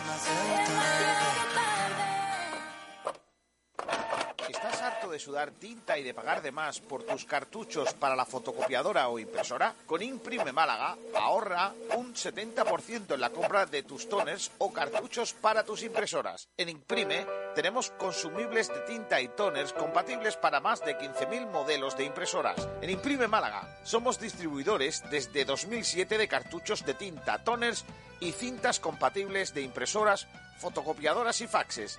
Entregan 24 horas y si no quedas satisfecho, le recogemos su pedido gratis. Te lo ponemos así de fácil para que dejes de sudar tinta al recargar tu impresora. Entra en nuestra página inkprime.com, inkprime.com y deja de sudar tinta para recargar tus impresoras. Relájate de una forma diferente. Tantra Center te ofrece masajes eróticos para entrar en otra dimensión. Discreción asegurada, parking gratuito. Llámanos al 952 21 61 45 o entra en nuestra web tantracorporalcenter.com. En Rincón de la Victoria se come en la cañita. Espetos de gambones, espetos de sardina, espetos de pulpo, gambas frescas de Málaga, las mejores conchas de la bahía. Terraza climatizada con las mejores vistas del Mediterráneo. Ven a la cañita, estamos en el Paseo Marítimo de Rincón de la Victoria. Prueba nuestros pescados, es que están vivos, la cañita. Bueno, en la cañita, ¿eh? ya mismo estamos ahí en, eh, eh, la cañita, comiendo pescadito sin limón. Vuelve a Poño, Javi Muñoz. Javi. Pues parece que no tengo a Javi Muñoz. A ver si puedo recuperarlo. Ayer lo hacía público el eh, nuevo equipo del que fuera jugador del Málaga, entre otros, eh, del Real Zaragoza, y que, como digo, eh, va a jugar la próxima temporada en tercera división, en el grupo noveno. concretamente en el Alaurín de la Torre. Eh, Javi Muñoz vuelve a Poño. Vale, parece que no me escucha todavía. Ahora sí. Eh, Javi, que digo que Apoño jugarán en el Alaurín de la Torre la próxima temporada en el grupo noveno de tercera división. Pues sí, un fichaje bastante raro, ¿no? Porque llevaba más de un año, si no me equivoco, sin jugar en ningún equipo. Creo que el último fue el Palo, si no me equivoco. Y pues nada, jugará el año que viene en esa tercera división, así que irá por campos como la Federación Malagueña, el Maulí, el San Ignacio. Eh, curioso porque la última información que teníamos de Apoño es que iba a jugar en la Unión Deportiva Torre del Mar, que estaba intentando el ascenso a la División de Honor Andaluza. Eh, pero justo cuando se anunció que iba a volver a entrenar o que estaba entrenando y que iba a volver a los campos, se paralizó la competición, con lo cual no pudo llegar a debutar. Eh, Apoño, así que ahora ya directamente va a jugar en tercera división la próxima temporada. Lo ha anunciado ya la Laurín de la Torre. Así que bueno, es un fichaje mediático, cuando menos, del equipo que este año se ha quedado en la categoría por eh, los despachos. De momento no hay no hay nada, ¿no? Nada que diga lo, lo contrario. Eh, ha entrado Ainhoa Morano por ahí. Eh, luego vamos con el baloncesto y todo eso. Lo digo por si tiene cosas que hacer, que esté tranquilita ahí en lo, en lo suyo y luego, luego le, le preguntamos cosas de básquet. Eh, Vamos con el siguiente punto del orden del día en los debates. Eh, Sergi. Está silenciado. Eh, sí, está silenciado, Sergio. Tienes que cambiar, a- tienes que quitar ahí lo que viene siendo para que te podamos escuchar. Vale, ahora, ahora sí. Ahora, ahora. Bueno, pues vamos con el segundo debate del día y bueno, es eh, que Pellicer ha confiado en la vuelta en, lo- en los entrenamientos en Quintana, eh, jugador del Atlético Malagueño, y eh, el debate es que si crees que tendrá hueco la próxima temporada si Luis Muñoz continúa en el equipo blanquiazul. O sea, lo que planteamos es que si sigue Luis Muñoz, el muchacho a lo mejor ya no tiene sitio. Exacto. Pues. Yo creo que sí puede tener, ¿no? Sobre todo porque es un jugador polivalente, o sea, que no solo juega ya en el centro del campo, también lo puede hacer de central, en la defensa. ¿No, eh, ¿No os parece muy raro que la renovación de Luis Muñoz no se haya producido ya? O sea, es que, Hombre, es que yo Sí. creo realmente que si no se ha producido ya, es que no se va a producir. Porque es que es un tío canterano, es alguien que tiene una negociación relativamente fácil porque es joven y tal. Yo creo que es que seguramente o al Málaga no le interesa o él tiene otra oferta que el Málaga no va a poder nunca eh, igualar. Claro. Es que no nos olvidemos que, claro, es que el problema de Luis Muñoz se llama que tiene eh, la, eh, la sartén por el mango, porque eh, acaba contrato y, y, lógicamente, pues puede presionar al Málaga en sus mejoras porque, porque puede salir gratis a cualquier equipo. Pues le queda apenas un mes y diez días. O sea que, como no se sepa nada estos días, lo más seguro es que salga finalmente. Esperemos que no, porque encima todo sería gratis, como tú bien dices. Claro, esa es, esa es la clave de la historia, ¿no? O sea, que al final eh, el jugador se va a ir gratis si no renueva. Yo creo que, mm, que este año próximo va a ser un año muy bueno para los canteranos. Eh, ya los que jueguen ya será otra cosa. Pero que va a haber canteranos en la primera plantilla, bueno, pues muchísimo. Porque es que la situación económica del club la va a pedir. Va a pedir eso. Entonces, claro, ante esa situación, lógicamente va a haber. ¿Que va a ser Quintana? Pues no lo sé. ¿Que es un jugador que tiene cosas? Pues sí. Porque yo creo que. Yo creo que es uno de los mejores posicionados, junto a Ramón también para ese centro del campo, pero Quintana, como ya he comentado, es muy polivalente, o sea, es que lo puede hacer tanto en el centro del campo como en la defensa, por lo cual esos jugadores le va a venir muy bien a- al Málaga, y más viendo que muchas veces hay ciertas posiciones donde nos faltan jugadores. Pero la clave es donde te faltan los jugadores, porque a lo mejor eh, me estoy poniendo un supuesto, pero a lo mejor en Málaga el año que viene se trae a dos, a dos tíos de, de segunda vez para jugar en el centro del campo, entonces a lo mejor eh, ya no te sirve. A lo mejor necesitas reforzar otras posiciones, ¿sabes? Hombre, es que yo creo que que teniendo jugadores en el filial, yo prefiero tirar del filial antes de un jugador de afuera, excepto que lo mejore, pero es que si lo mejora seguramente cueste dinero.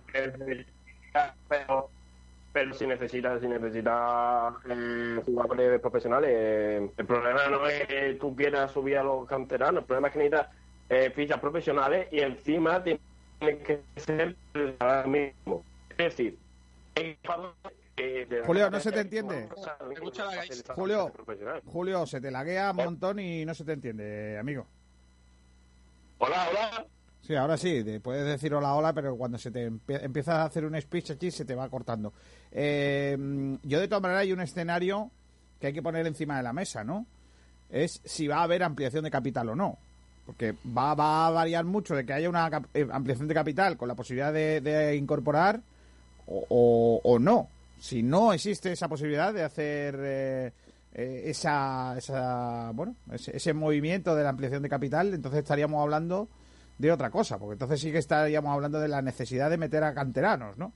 Eh, pero bueno, eh, este Quintana pues tiene cosas, tiene cosas y habrá que aprovecharlas. Y como tal, bueno, pues el Málaga tendrá que intentar por todos los medios eh, aprovechar al máximo los jugadores que tiene. Eh, este chaval, yo creo que Javi también ha sido internacional, ¿no? En- en categorías inferiores. Creo que sí, en la sub-17 creo que llegó a jugar, no estoy 100% seguro, pero sí, es un jugador que seguramente haya llegado, te lo confirmo en un momento. Y, lógicamente, bueno, pues está en el, en el eh, puesto de salida de jugadores como, no sé, Ramón, Iván Jaime, eh, Juan Cruz, Cristo, todos estos que, bueno, que Juan de, eh, bueno, todos estos que, bueno, de alguna manera, Julio, tienen la oportunidad de poder estar en el primer equipo la próxima temporada. Eh, dependiendo mucho, como bien dice Julio, eh, del tipo de plantilla que confeccione el equipo y de las necesidades, pues así se hará. Eh, la cuestión es, ¿alguno de ellos tendrá contrato profesional? Yo creo que ninguno de estos jovencitos va a tenerlo. Pasarán a tener contratos profesionales, pues los jugadores del primer equipo que llevan algún año más, como tipo Ismael, ¿no? Sí, yo creo, yo creo igual. O sea, al fin y al cabo hay jugadores que llevan más tiempo ahí en el primer equipo, que han estado este mismo año, como tú bien has dicho, Ismael, Ramón, eh, Kichan que ya ha renovado. O sea, son jugadores que evidentemente eso van a tener prioridad a la hora de renovar. Pero bueno, esperemos que todos esos jugadores Y- tengan ya... Si se queda, también. También, También, también, sí, sí. primer a equipo. KD dalo por perdido. eh. O sea, yo creo que KD lo que juegue ya va a ser lo que va a jugar en el Málaga KD Vare. O sea, KD Vare es un jugador que va a vender el Málaga prácticamente si no hay una ampliación de capital. Yo creo que da, da por, o sea, Pero, guárdate, guárdate la, guárdate la camiseta de KD firmada porque ese jugador no vuelve al Málaga. Pero Kiko, eh, también es un error garrafal por parte del Málaga desprenderte de dos jugadores titulares en, en- en la misma posición. Es decir, Pero- si al final Luis Muñoz Pero no hay dinero. Pero escúchame, pero, pero ¿qué me estás contando? ¿Qué me estás contando de Roca Rafael, Julito? ¿Qué me estás contando? O sea, ¿de verdad tú me estás, te, te crees eso que estás diciendo? O sea, eh, ¿alguien puede evaluar eh, el error o no? Eh, eh, la, la gestión del Málaga porque se vayan a ir ahora los jugadores, pero si es que la obligatoriedad de la venta condiciona todo, Vale, Julio. pero, ah, podrá, podrá utilizar otros jugadores, ¿no? O, o solo o solo hay oferta por Vare. Eh, vamos a ver, Pero es es, que es uno de los jugadores que más mercado tiene. Eh, si no fuera porque tienes pelo, pensaría que estaba hablando con otra persona. Vamos a ver. Eh, Julio, eh, te, te digo la verdad, Julio. Es que en el Málaga, en el Málaga, lo vendible es lo vendible. A ver si me explico. Eh, yo tengo dos coches, ¿vale? Tengo uno tieso y otro bueno. ¿Cuál me va a comprar alguien que quiere comprar un coche? ¿El tieso o el bueno? Hombre, obviamente el bueno, Kiko. Pues ya está, que- pues ya está. Julito. Si es que me estás contando una historia. Eh, va- va- Podremos vender a otros, sí, ¿vale? A ver quién, a ver quién va a venir a por Rolón. A ver quién va a venir a por Benquemasa.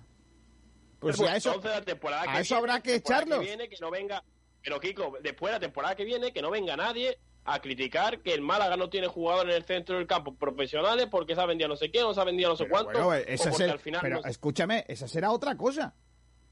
Vamos a ver, es que estamos en las mismas de siempre. Cuando el Málaga tenía entrenador a Michel y todo el mundo le daba palos, yo era de los que decía, es que la plantilla del Málaga es muy mala. Y ahora me empezáis a decir que hay que ver la- el Málaga la, la plantilla que tenía aquel año, ¿eh? Es que tenía fulanito, menganito, el otro, el otro, el otro, el otro. Escúchame, ¿era malo el entrenador? Puede que sí, pero ¿era más mala la plantilla? También. Pues eso es lo que va a pasar. Ahora el problema que va a ser. El problema va a ser que el año que viene vamos a tener una plantilla de urgencias, no, lo siguiente, y, y pasaremos apuros. Y la gente dirá, vaya mierda de Málaga. Pues claro. Es que el Málaga tiene lo que tiene, lo que puede tener. Lo que no puede pretender el Málaga es tener a Ideye Brown eh, pagándole un dineral que es un paquete o traer a Ndiaye que vale un dineral lapidando las posibilidades económicas del club porque si se hubiese quedado ya el Málaga estaría desaparecido. ¿Me No, explico lo que te quiero decir? no es que- el problema no es que tu equipo, el problema no es tener un equipo malo o un equipo bueno. El problema es tener un equipo, eh, eh, un equipo peor que otros 22 equipos o 21 equipos. Ese es el problema. Claro, pero, pero en ese, en ese, en ese fanguizal, en ese lodazal, nos hemos metido nosotros mismos. Exacto. Claro, eh, que, que el problema es que ahora el Málaga no va, no puede mirar a ser el, el equipo que esté en los tres primeros. El Málaga lo que tiene que luchar es no estar entre los tres últimos. El año que No, viene. para- Es Para así. eso, tendrás, para eso tendrás que pensar también un poco en, en- en el propio club. Eh, Yo entiendo que hay que vender, o es obligatorio vender, eso no, estamos, no discutimos ninguno. Pero digo yo que podemos intentar al menos no eh, hacer un equipo que no pueda competir en esa categoría, porque Hombre, para joder, hacer pero- un equipo que no pero- pueda competir... pero tendremos que es hacerlo. que, o sea, Julio, por eso mismo estamos bien- estamos hablando de que si Quintana podría podría estar en el centro del campo el año que viene. Pero el problema no es de Quintana, el problema es que no hay fichos de profesionales en el Málaga. Pues que Hombre, pero que estamos hablando de que si KD Bar se va y se va a bastante jugador y dejan dinero, se supone que para que otros jugadores tengan ficha profesional. Claro. Pero claro, que la apuesta, yo creo que la apuesta del año que viene del Málaga debe ser eh, intentar hacer fichas profesionales a los jugadores del filial en los que más confíe y en los que han demostrado que pueden dar un nivel. Porque irte a comprar eh, va a estar bastante, bastante complicado. Bueno, o comprar jugadores tipo Aaron Ñíguez. O sea, Claro, jugadores sí, que, es están sin ficha, jugadores que jugadores cobran lo mínimo mínimo y intentar hacer un Málaga con jugadores pequeñitos, con jugadores pequeños. Yo, yo también, también te digo, ¿eh? El Málaga que sube a Primera División con Joaquín Peiro eh, tiene jugadores que vienen de jugar eh, en Segunda División B. Y termina jugando... Y, te pongo, y Kiko, te pongo otro ejemplo. El Real Sporting de 2015 ascendió prácticamente con todos los jugadores del filial, ¿eh? O sea, le pusieron una, una sanción, no podían fichar y prácticamente todos sus futbolistas eran de- del filial. Claro. Por eso digo que tampoco es descabellado. Obviamente sí que es complicado, o sea, no Ahora, es lo eh, más probable que, te- pase. que te- que vamos a tener que hacer un ejercicio de, de responsabilidad todos para no exigir lo que no se puede exigir a, ese a esa plantilla, que vamos a tener que ser como los periodistas que están eh, hablando del Mirandés. ¿Por qué? Porque, escúchame, somos el Mirandés y ahora vamos a ser el Málaga, con la situación y la realidad económica del Málaga. Lo que no podemos pretender es intentar llegar a semifinales de la Copa del Rey, ascender de, aquí, de calle ganándole a todo el mundo con la situación económica que tiene el club. A ver si me explico. Si empezamos así, mal vamos. O sea, seamos serios. Tenemos que tener un entrenador de la casa, como Pellicer. Eh, jugadores de la casa, que se vayan curtiendo. Y a lo mejor dentro de dos años son jugadores que, si no, han, si no hemos tenido que venderlos, que a lo mejor tendríamos que, incluso alguno de estos que estamos hablando, cuando se hagan un nombre, también venderlos y que no, no, no lo podamos disfrutar aquí, y a partir de ahí crecer. Con esta realidad económica del club. Que la realidad económica del club puede ser otra de aquí a unos meses.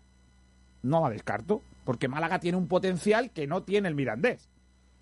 Pero también es cierto que con la situación económica que hay ahora, pues todo pinta que va a ser así. Eso en el hipotético caso que en la vuelta de la competición el Málaga se salve este año. Que yo todavía no he visto al Málaga salvarse, ¿eh? Todavía no lo he visto. En fin. Son eh, 11 partidos, queda mucho por delante. joder, y tanto. Pero realmente, realmente yo lo que lo digo lo critico porque hay mucha gente que quiere, que le exige demasiado al Málaga y el Málaga tiene lo que tiene. Yo he escuchado a gente, y he escuchado a gente en esta radio, decir cuando el Málaga eh, encadenó dos o tres partidos ganando, que el Málaga tenía que estar pensando en los pliegos de ascenso. No, mire, perdona. El Málaga tiene que pensar en llegar a salvar a los puntos necesarios para salvarse. Y ya, si ya te has salvado, ya pensamos en lo otro. Pero tú no puedes Yo, pretender yo creo que una cosa no quita la otra. O sea, al fin y al cabo, el Málaga va a querer ganar. Javi, no puedes pretender que con 18 fichas profesionales y estando a tres puntos de descenso y a tres puntos del playoff, la gente piense en el playoff en vez de salvarse. Y más de dónde viene el Málaga. Pero Hay que ser que yo digo partidario que- de, primero conseguir los puntos necesarios y salvarte cuanto antes. Y si se puede mirar hacia arriba, mirar hacia arriba y si no, pues quedarnos en segunda. Es que no, no, hay, no hay otra, no hay que mirar. No hay que mirar otra cosa. Eh, conseguir cuanto antes esos puntos, intentar sufrir lo menos posible y si se puede llegar a más, pues se llega. Si no se puede llegar a más, pues es lo que hay. Correcto, Sergio, pero hay gente, hay gente, y tú también la habrás escuchado porque dentro, porque en Málaga no se habla otra cosa que del Málaga. Eh, tú habrás escuchado mucha gente cuando se encadenó los partidos, o cuánto estuvo, cuánto tiempo estuvo sin perder el Málaga, Javi? Estuvo Nueve. cuatro partidos, creo, ¿no? Nueve sin perder. Nueve Ah, sin per- sin perder Sí, nueve, claro. sí, sin perder nueve. Yo prefiero victoria. Nueve partidos sin perder el Málaga y que el Málaga tenía que estar pensando en jugar el playoff de ascenso. Pero, Julio, pero si todavía hay gente que piensa que podemos entrar en el playoff. Pues es que es un error. Claro que es un Es error. que yo cri- es que eso es lo que yo critico, Kiko. Yo critico la gente que el año que viene, que esa misma gente que este año está pensando en jugar el periodo de ascenso en vez de salvarse, que el año que viene vamos a hacer un equipo de canteranos buenísimos, que va, con todo respeto a los canteranos, ¿eh? Y vamos a, a- a estar, vamos a conseguir estar entre los tres primeros para conseguir ascender. No, mire, perdona. Primero tenemos que ver la plantilla que va a haber el año que viene. Tenemos que ver quién va a salir, quién no va a salir, con cuántas fichas profesionales contamos, con cuántas no. Eh, si se nos van eh, jugadores importantes, si no se nos van. Todo eso tiene que estar en el aire. ¿Que te puede salir bien como el Córdoba? Pues sí. ¿Que puedes salvarte esta mitad de tabla, como dice Kiko, o salvarte por los pelos? También. Pero puede ser que, que esto es una ruleta rusa, que puede ser que te toque la bala en algún momento. Y puede ser que haga una Claro. temporada horrible y te vaya a segunda vez. Correcto. El Mallorca es el ejemplo. Pero esto es lo que lo que esperábamos cuando cuando el Málaga descendió. Eh, se sabe que la segunda división es muy complicada y que si no que se consigue ascender en ese primer año lo iban a pasar lo iban a pasar mal. Que te puede salir bien una temporada y puedes subir. Pues claro, eh, al fin y al cabo no vamos a estar no vamos a estar todos los años en segunda hasta que hasta que hasta que pase algo. Eh, al- algún año habrá que ascender, eh, pero bueno, es que la realidad Bueno, económica mi- mira el Zaragoza. Es así. Mira el Sí, Zaragoza. claro, el Zaragoza lleva cuánto, ocho, ocho años. O más. O Más o más. menos, sí. Pues nosotros no podemos tirar así muchos años. Eh, alguna vez ascenderemos, supongo. No, no vamos a estar eternamente en segunda, pero la realidad es esa. Y hay que pensar eh, en salvarse este año eh, e intentar eh, el año que viene tener la mejor plantilla posible dentro de, de la realidad del Málaga. Fijaos bien dónde ha derivado el debate preguntando si eh, al muchacho le vemos con opciones de estar en el primer equipo, ¿eh? Fíjate hasta dónde ha terminado el, el debate, pero en fin. Eh, no sé si podemos leer oyentes, eh, Sergio. Pues sí, eh, en cuanto a este debate, eh, nuestro compañero Pedro Jiménez dice, estamos en lo de siempre, hay que mirar por la ficha del filial, pero también hay que ver su rendimiento. Alejandro Luque nos responde que sí. Vito dice, la cosa es que se pueden hacer varias fichas profesionales, que ahora mismo no podemos, incluida la suya. Confianza plena en él. Ángel Malaguista dice, pues claro que tendrá hueco, tendrá los minutos que tiene que tener un filial. Poco a poco y en un par de años estará maduro. No pretendamos ahora poner a todos los filiales en segunda y que subamos. Además que bastantes jugadores saldrán, veremos, de- veremos a ver de qué posición. Y Salva Mata nos dice, yo voy, yo voy a ver el filial muchísimo y Quintana me parece de lo mejor que tenemos. Siempre está en su sitio, toca de primera si no se complica. La- eh, le falta un poco de maldad que la cogerá con los mayores, pero realmente me parece muy bueno. Jugará casi seguro. Por cierto, Y- eh, y- eh, ahí ha entrado uno nuevo, ¿eh? Te lo digo para que... eh, de Fran por ahí, que, que también ha, ha apuntado alguna cosita. No sé si lo puedes eh, recuperar. Vale, estoy- vale, sí, acaba de entrar. Fran dice, a ver qué plantilla queda para la próxima temporada y sobre todo, para qué categoría. Ojalá nos mantengamos. Cuando sepamos qué proyecto de club se quiere a medio o largo plazo, habrá que ver quién es válido o no, sea canterano o no, pero a priori podría tener hueco.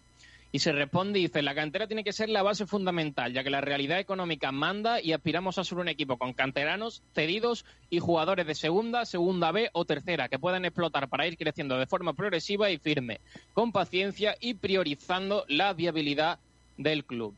Vamos a leer oyentes también del anterior debate del, del de Adrián. Tenemos eh, a Pablo Gil eh, que dice, al final estamos hablando de la salud de los futbolistas. Si no permites que entren más jugadores del filial, los del primer equipo forzarán y habrá muchas lesiones.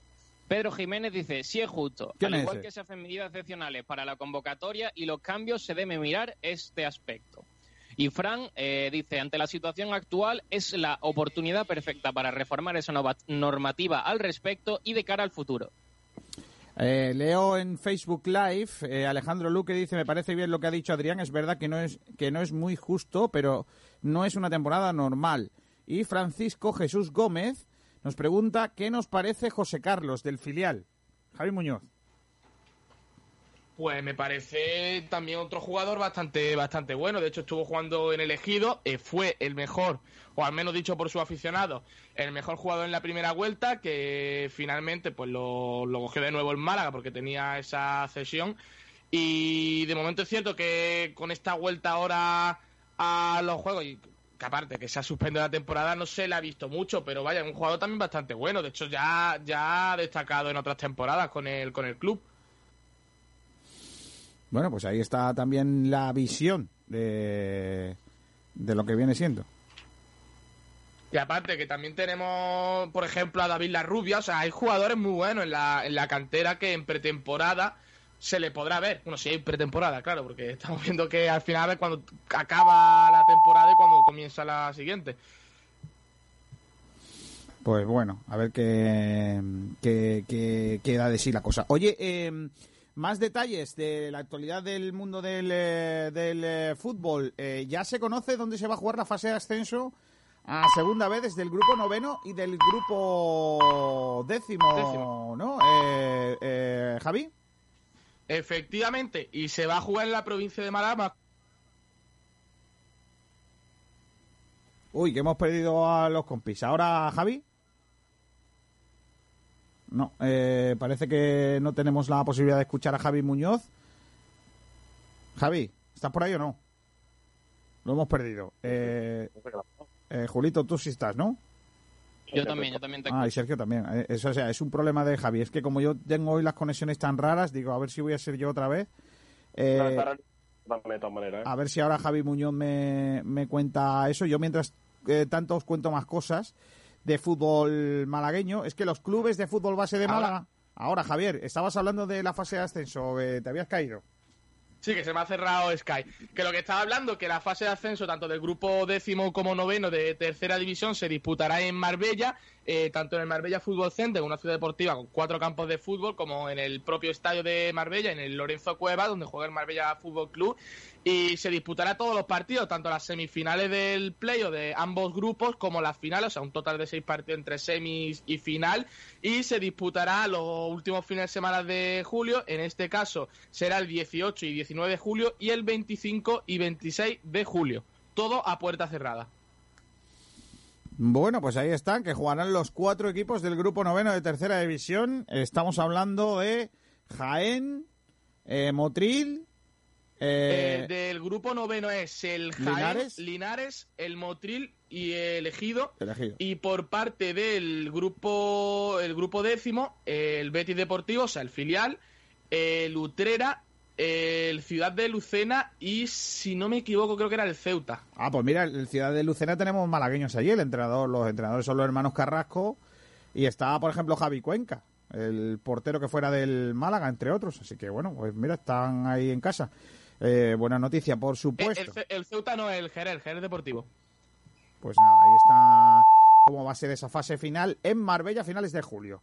Mm, eh, más cosas, aunque despido primero a Sergio Ramírez, eh, que se nos tiene que ir el hombre a unas clases. Adiós, Sergio. Hasta luego, nos vemos. Mañana, hasta mañana. Eh, los clubes de fútbol base de Málaga, Julio, que sé que esto te interesa también, que han remitido un escrito a la federación en el que piden la condonación de las sanciones y una disminución del coste de las licencias deportivas con vistas a la temporada 2021. Después del 10 de marzo, dicen, día en el que quedó suspendida la actividad a causa del COVID-19, somos conscientes que desde la comisión delegada de esa Real Federación Andaluza de Fútbol se ha estado trabajando y planteando distintos escenarios para reiniciar la temporada en el momento que fuera posible. Llegando a esta fecha y una vez que conocemos las fases para la desescalada aprobadas por el Gobierno, entendemos que es imposible poder continuar con el desarrollo de la competición. Eh, visto lo cual, serán las circunstancias que en caso de fuerza mayor o circunstancias excepcionales, la Comisión Delegada de la Asamblea podrá anticipar el comienzo de la temporada oficial de juego o bien prorrogarla. Igualmente podrá suspender total o parcialmente las competiciones que organice, así como modificar, eh, modificar el periodo de las inscripciones informando a la Consejería de Correspondiente de la Junta de Andalucía y la Real Federación Española de Fútbol y dando cuenta a la Asamblea eh, que se celebre según dictamina el artículo 106 eh, por la alteración de las competiciones y los periodos de inscripción del reglamento de la Real Federación Andaluza de Fútbol. Todo ello está eh, suponiendo y supondrá un gran quebranto económico para el sostenimiento de nuestros clubes, no solo por la merma en el capítulo de ingresos, sino a la vez en un importante incremento en el capítulo de inversiones y de gastos, que supondrá adoptar medidas preventivas con el objeto de garantizar la seguridad y la salud de los jugadores, entrenadores y el, eh, el club y, en consecuencia, en garantizar la seguridad de los terrenos de juego. Por consiguiente, instamos a la Real Federación Andaluza a que adopte las siguientes medidas. Que sean condonadas las deudas económicas contraídas por la Junta, eh, por los clubes con esa Real Federación Andaluza de Fútbol correspondiente a sanciones y multas en el transcurso de la temporada 19-20, el importe de los derechos de inscripción de equipos, licencias y cuotas de mutualidad deportiva de equipos y jugadores, así como otros gastos federativos para la temporada 2021, que sean reducidos porcentualmente con respecto a la parte de competición no disputada durante la temporada 19-20. Eh, a mí me parece bien, me parece, lógicamente, por ejemplo, eh, si un jugador o un entrenador ha pagado la mutualidad hasta final de temporada y ha habido tres meses en los que no se ha jugado, pues lógicamente eso tiene que repercutir en el año siguiente, porque esa mutualidad no le ha cubierto. Eh, después, los gastos federativos, por supuesto, deben bajar, porque, porque deben bajar eh, para ayudar, pero yo no estoy de acuerdo en una cosa, en lo de las sanciones. Siempre, yo siempre soy muy crítico con esto. Eh, y os lo explico. Cuando España ganó el Mundial, hubo un, eh, bueno, una, eh, ¿cómo se dice? Como, digamos, una quita, ¿no? De esas sanciones. Y yo nunca entendí por qué. Porque si un señor ha ido al árbitro y le ha escupido, ese señor tendrá que cumplir las sanciones. Y si esa sanción implica, pues, tres euros, que no son tres euros, es algo más, de sanción, esos tres euros hay que pagarlos. Me explico lo que quiero decir. O sea, sanciones deportivas, yo no creo que debería, no creo que exista, debiera haber una rebaja en eso. Porque entonces estamos eh, levantando el castigo a gente que lo ha hecho mal. Las amarillas y no sé qué, bueno, pues todavía te las puedo entender. Venga, las amarillas no las vamos a cobrar este año. Pero un tío que, ha sido sancionado. que tampoco. Claro, dos euros, pero a lo mejor un jugador, Javi, eh, ha visto diez amarillas en una temporada. Por dos euros es mucho dinero, yo eso lo entiendo. Pero también te digo, chico, eh, pues no lo hagas. Es que muchas de esas amarillas son por gilipolleces, con perdón. Y tenemos que, tenemos que yo creo que la, Federación Andaluza de Fútbol, igual que cualquier federación, tiene que velar por el desarrollo del juego en condiciones normales. A mí me jodería mucho, con perdón, no me ha pasado este año, que, que un energúmeno que en el campo, que, en los, que me ha pasado, en los banquillos, me ha insultado o me ha querido agredir o tal, se libre ahora de tener que pagar la multa porque ahora los clubes digan, miren, no tengo dinero. Mire usted, es que ustedes ganan mucho dinero en otras... Cuando ganan ustedes dinero no, no piden ayudas. Claro. Claro, cuando, cuando los bares funcionan a tutiplén y se están ganando dinero ahí, dinero negro, que todos sabemos que es dinero, ya sabemos cómo, eh, ahí no hay problema. Ahora, que estamos la cosa muy mal y tenemos que achucharnos, que se achuchémonos todos. Bueno, mire usted, un señor que ha hecho una injusticia en el campo, ese tío tiene que pagar. Y si le toca al club, pues que el club haga lo que tenga que hacer contra ese señor para que no ocurra más. Lo que no puede ser es que... chico, el tema, el tema eh, de intentar evitar las, mm, estos cargos económicos que al final no se han cumplido es no, no quita una cosa lo del fair play. Al final, eh, hay, mm, yo lo he vivido desde dentro de mi club, eh, que, bueno, por, por H o por B ha habido cualquier problema en el campo y un chaval ha agredido a otro chaval. Ese, ese chaval pues tuvo un número de sanción que todavía no terminó de cumplirlo y lo que no podemos pretender es que eh, se, se libre de esa sanción. Al final, eh, eh, el problema, eh, lo que estaba diciendo, el problema económico no puede justificar eh, la falta de fair play o las actitudes violentas hacia otros jugadores o hacia cualquier persona que haya en ese partido. Eh, yo estoy 100% contigo y, y realmente eh, no podemos pretender lo que te he dicho, eh, el, el tema de, de intentar eh, quitar sanciones a, a personas que se han merecido. Yo creo que es necesario un- una reconversión, unas ayudas, que en este caso la federación tiene que, ayudar a los clubes, porque yo creo que, son necesarias, pero no todas. O sea, yo ahí, por ejemplo, el tema de condonar las multas, yo no las veo. No las veo. Yo condonar multas no, no, no las veo. No la veo porque, porque insisto, yo creo que eh, ahí, ahí por ayudar a la gente a no sé qué, eh, estás ayudando a los que son los infractores, tío. Y yo eso no lo veo. Yo eso no lo veo porque yo lo he pasado mal en algunos campos por culpa de gente que ahora le vas a ayudar tú al club, ¿sabes? Eh, pues eso no es así. Sí, sí. Eso yo no lo veo, porque yo ya yo ya hago todo lo posible para que a mi club no le lleguen multas por sanciones. Porque es mi obligación como deportista. Ahora que vamos a pedir que quiten las multas, no, mire usted. Yo en eso ya te digo que soy absolutamente tajante. Eh, también, claro, tú le preguntas a otro club o un club que, que dice, claro, pero es que yo en multas pago no sé cuántos miles de euros al año porque mis jugadores están en una categoría en donde una multa por una amarilla o una roja, no sé qué, eh, pues nos puede costar eh, mucho dinero. Ah, pues sí, pues sí, lo entiendo. Ahí sí lo puedo entender. Lo que no puedo entender es que eh, sean por agresiones y cosas de esas. Ahora, por, por amarillas y todo eso, bueno, pues todavía lo podría entender. Pero por, por cosas mm, que son antideportivas, no. Yo eso, mm, sinceramente, no lo por, por cafre, porque al final realmente eh, es verdad lo que tú dices. eh, bueno, al final mm, una amarilla, bueno, no te, es un gran desembolso económico, pero no es una amarilla, son muchas amarillas a lo largo de, una- de toda una temporada.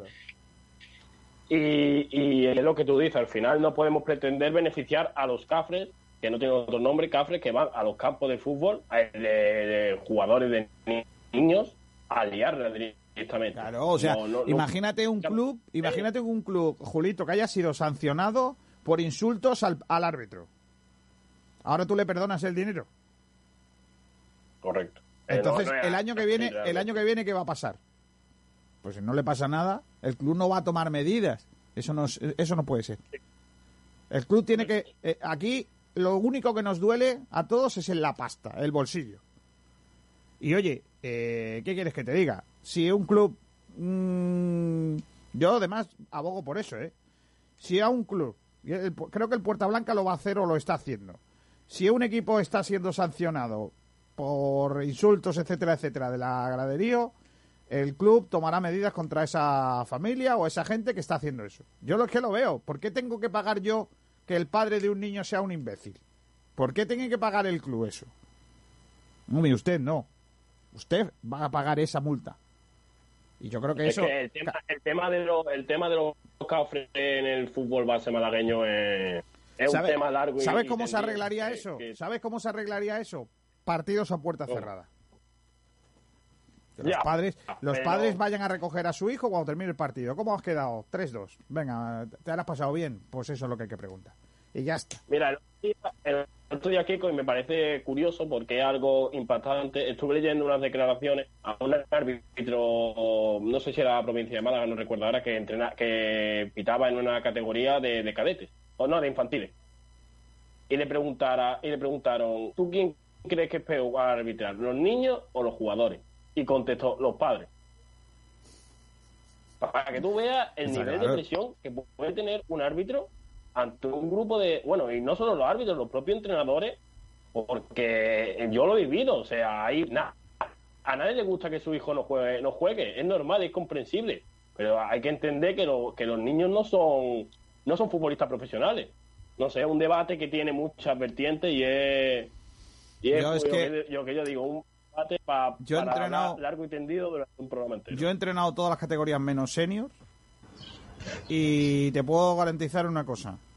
Cuando los niños, cuando los padres dejan de ser un problema, es eh, a partir de cadete cuando el problema pasa a ser el, el niño. Mientras tanto, hasta cadete, el problema son los padres. Es así de lamentable. Así. Bueno, pues nada, voy a decirle adiós con la manita a Julito Portavales y a Javi Muñoz, que me voy a meter ya en faena con el baloncesto. Adiós, chicos, hasta mañana. Nos vemos. Hablamos ya de baloncesto, está por aquí Ainhoa Morano. Hola Ainhoa, ¿qué tal? Muy buenas. Muy buenas tardes, Kiko. Está también por aquí ya nuestro compañero Tomás Medina. Hola Medina, ¿qué tal? Muy buenas. Pues nada, aquí ya preparando otro fin de semana encerrado que es igual que un lunes y un martes. Efectivamente. Ainhoa Morano, ¿qué tenemos de baloncesto? Bueno, pues ayer el capitán eh, de Unicaja, Carlos Suárez, habló sobre los entrenamientos y bueno, eh, dijo una frase que llamó mucho la atención y es que dijo que la vuelta al principio está siendo un poco durilla. Ya hablamos de las palabras de Casimiro, que dijo que tener una situación de baloncesto más o menos normal con, esta con estos protocolos de seguridad era muy complicado. Y bueno, pues al final el capitán nos no vuelve a decir lo mismo, ¿no? Que están intentando mantener esos entrenamientos, pero que obviamente pues no es lo mismo, es extraño el no poder estar con tus compañeros, el no poder tocarlo, no poder mantener pues un baloncesto normal. Ayer escuchamos a, a Carlos Suárez, lo que nos dejaba lo- el audio, porque estaba enfrente, bueno, en- en- al lado de la pista donde se estaba entrenando y se escuchaban los pasos y todo eso y era complicado. Eh, yo creo que al final eh, todos coincidimos en que esto es otro deporte, ¿no? Ahora mismo. ¿No, Tomás? O sea que el baloncesto al final, eh, el que se está haciendo es otro distinto. Total y absolutamente de acuerdo contigo y es más, yo diría que el, depor- el baloncesto y cualquier deporte que haya reanudado eh, los entrenamientos, porque indudablemente cualquier eh, deporte al que tú le, le quites los enfrentamientos, el choque, eh, el roce con el compañero y tal, pues efectivamente ni es deporte ni es nada. Esto es ahora mismo una pantomima que hasta que no autoricen al, al roce real en, el juego, pues se tendrán que conformar así.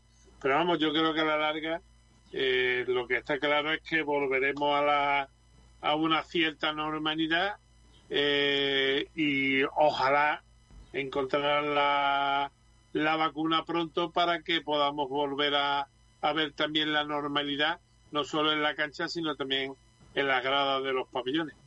A mí lo que sí me da la sensación con este tipo de entrenamiento, no sé si estaréis de acuerdo conmigo, es que eh, lo que es la forma física puede ser que los jugadores sí que la estén recuperando, pero lo que es eh, la, la unión del equipo, ¿no? Y un poco lo que es la parte táctica del baloncesto, yo creo que van a tardar muchísimo en recuperarla y más teniendo en cuenta que es que no están teniendo ningún tipo de contacto y además los grupos reducidos siempre son los mismos. O sea, sé que tú vas a mantener siempre el contacto con los mismos compañeros. Entonces, al final, el, el equipo no, no está funcionando. Yo creo que estos entrenamientos a nivel táctico no están sirviendo para nada. Eh, por cierto que... Totalmente de acuerdo. Eh, iba a decir, chicos, que, mm, que, por ejemplo, hoy nos ha contado Pedrito que eh, creo que ha sido en Grecia, ¿no? Donde ya se ha decidido que, que la liga será por finalizada con la victoria de Olympiacos. Exacto. Sí, otra, otra liga más que ya se da por concluida, que tampoco habrá descenso, sí ascenso. Y bueno, sí que eh, también íbamos a hablar de, de bueno de cómo está la situación en las competiciones europeas, porque supuestamente el próximo lunes, si no me equivoco, 24, ya se tiene que decidir si se va a reanudar o no la Euroliga y la Eurocup.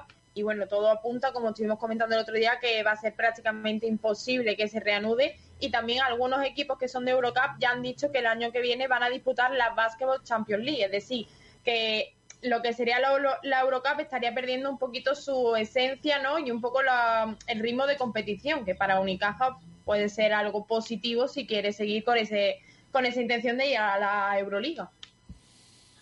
Bueno, yo creo que lo de disputar una competición o, o otra es simplemente ser, quererse eh, cola de león o cabeza de ratón. Está claro que el que se vaya a la Euro Champions League, esta de los demonios, como se llame, pues lo tiene muy claro, porque allí los equipos que hay es de medio pelo, no hay competición y cualquier equipillo con, con un par de americanos buenos es capaz o uno o cinco, esto se ve, porque por lo que estamos viendo en las competiciones europeas pasa eso, ¿no? Pues cualquier equipillo puede ser campeón de liga, ¿me entiendes? O campeón de la competición. Después, el problema es decir, bueno, soy campeón de la Europa Champions League. ¿Y qué? ¿Vas a otra competición mejor? No, te quedas ahí y sabes que eres el mejor de, de una competición de batato. Pues a mí eso no, no me llama la atención ni lo más mínimo. Tampoco es que la Europa Champions League reparta una cantidad ingente de dinero como para que eh, tengas el incentivo de ganarla para que cobrar mucho, porque tampoco es así. Entonces, si ni ganas dinero, la competición es una braga y demás, pues ¿qué, qué es lo que haces? Pues te quedas en la que estás y, y peleas por, por ella. No, pero lo que, eh, lo que ahí siempre tú has el- dicho. El, incentivo principal es el crematístico, como en todos lados. Sí, pero Tomás, al final esto es lo, lo que tú siempre has dicho, que, que iba a pasar, ¿no? Que, que van, a- van a cambiar cosas y que ahora competiciones mindundis que no sirven de nada, pues lógicamente va a haber gente que no quiera jugarlas. Que diga, yo voy a jugar esa competición que vale un pastón y que me da un mojón, con perdón. Pues yo, mire usted, yo eso no lo juego, me voy a otro sitio que sea más barato, que al final es una competición más y ya está. Yo creo que ahí está la clave, ¿eh? Vamos. No, es que yo creo que en el fondo el año que viene los movimientos de este tipo que va a haber va a ser todos movimientos crematísticos. O sea, ¿qué me cuesta jugar la Eurocup? Pues X millones. ¿Qué me cuesta jugar la, la FIBA Basketball esta de los demonios? Pues X millones, porque me cueste menos allí me voy. Y si además me voy a una competición, eh, es como si un equipo que esté jugando la Liga CB se va a jugar la Liga de los Balcanes. Pues a ver, eh, sí, posiblemente hasta gane sea campeón de los Balcanes, pero bueno, ¿qué te reporta eso? Porque no te reporta ni deportiva, ni crematísticamente te, te reporta absolutamente nada. Entonces no, no merece la, la pena el, el cambio. El cambio te lo, te lo va a merecer cuando tú, tú tengas un crecimiento deportivo y además consigas, pues no sé, el único aliciente, por ejemplo, aparte del económico que tiene Unicaja jugando la Eurocup, es conseguir jugar la Euroliga. Pero es que, amigo mío, hay mucha diferencia de jugar la Eurocup a jugar la Euroliga. Y mm, veremos cuando se plantee la Euroliga del año que viene cómo va a quedar eh, la, pla- la plantilla de equipos jue- juegue en la Euroliga, porque económicamente va a haber equipos que no van a poder hacer frente a esa competición tampoco, por mucho que la Euroliga les pague y demás. Así que, bueno, pues ahí va a haber otros handicaps grandes y no te extrañes que incluso después de todos los guantazos que algunos equipos están dándose para conseguir subir a esa competición, el año que viene puede haber cuatro, tres o cuatro o dos equipos, los que sean, que digan, pues mira, lo siento, pero es que económicamente no podemos afrontarlo. Porque, por ejemplo, Valencia igual se medio puede, se medio puede escapar, pero hay otros equipos que son un poquito como el Acel francés que no tiene el potencial económico que tiene Valencia. Las Palmas, por ejemplo, no podría jugar el año que viene la, la Euro la Euroliga porque tú suponte lo que supone viajar solamente viajar desde Las Palmas hasta cualquier punto de Europa. Tú, tú ponte que te, te juega en tu, te toca en tu grupo el Budurno y no el viaje que tiene que hacer desde Las Palmas. Vamos, pasa de temperaturas veraniegas, de ir con el bañador y las bermudas por la calle, a colocarte tres forros polares y estar muertecito de frío. O sea, aparte del cambio climático, la serie de kilómetros que tiene que hacer para ir, jugar y volver. O sea que es inviable en muchos casos. ¿eh? El caso es que esta semana se toma la decisión, ¿no? Exacto, el lunes ya tiene que decidir Bertomeu si finalmente se juegan o no las competiciones europeas. Yo apuesto por qué no, pero todo puede pasar. Hombre, yo, yo soy de la misma opinión que Ainhoa, pero no solamente eh, por un tema que tenga más o menos que ver con temas de pandemia y chorras de estas. Es que tú tengas en cuenta que la mayoría de los equipos europeos le han dado carta libre a sus extranjeros, la mayoría americanos, para que se vayan a sus países de orígenes, Estados Unidos, Canadá, algunos del cono sur, de la parte de Argentina y demás. Entonces, ¿cómo recuperan a esos jugadores? Porque tú ten en cuenta que si al final dice, bueno, jugamos la Eurocup, ahora todo el que se haya ido tiene que volver, pero primero conseguir el enlace para poder volver y segundo pasar la cuarentena, porque cuando vengas de un país de estos donde ahora mismo está, digamos, más en auge todavía el coronavirus, como es, por ejemplo, Estados Unidos, Argentina, Brasil, eh, Canadá y demás, pues eh, lógicamente te van a someter a una cuarentena. Quiere decir que se tendrían ya que haber traído los americanos porque van a empezar con 15 días de retraso la preparación física. Después que pasen los test y puedan eh, entrenar con sus compañeros para lo que ha dicho Ainhoa antes de la preparación eh, de la dinámica de equipo y la dinámica de competición, que es lo que verdaderamente es lo más problemático de coger porque el tema físico posiblemente si se han estado cuidando en un par de semanas puedan recuperarla, pero si no va a ser prácticamente imposible. Yo lo único que espero es que las autoridades de las competiciones tengan en cuenta a los jugadores, tengan en cuenta su salud física como jugador, ya no por tema de pandemia, como tú has dicho, sino por tema de que no, le va, no van a llegar bien a esos partidos y van a tener que sobreponerse a un juego y a un ritmo que físicamente no van a poder soportar y que al final eh, es una competición que bueno que se mantiene igual el año que viene son muchas las realidades son muchos los equipos cada país está en una situación distinta entonces yo lo veo una locura y sobre todo muy egoísta por parte de las competiciones si se plantea volver a jugarla. Es mejor dejarlo que los equipos se reestructuren y se organicen como puedan para la siguiente temporada y ya está de todas formas y no tampoco va a ser un ritmo trepidante de las competiciones, ¿eh? porque tú ten, ten en cuenta que los cuatro, los ocho, los doce o los dieciséis equipos que jueguen la competición van a estar en las mismas condiciones físicas y de juego. O sea que tampoco creo yo que vayamos a ver ningún jugador muerto en la pista, caído y reventado y echándole aire. Vamos, a no que todos, tienen que, recuperarse. Que yo cuando dijeron que podíamos salir a hacer deporte el primer día me fui a correr y vamos, no me dio un chungo de milagro. O sea que imagina que ellos estarán exactamente en la misma situación. Hombre, tú y gente que en su puñetera vida había corrido también se fueron a correr. Así vinieron algunos que limpiaron todo el paseo marítimo de la chapa de Coca-Cola y la traían pegada a la lengua. Así que, más o menos te, te digo que, el tema es ese, que vamos a tener una competición, pero una competición que nadie eh, se asuste, tanto en fútbol como en baloncesto.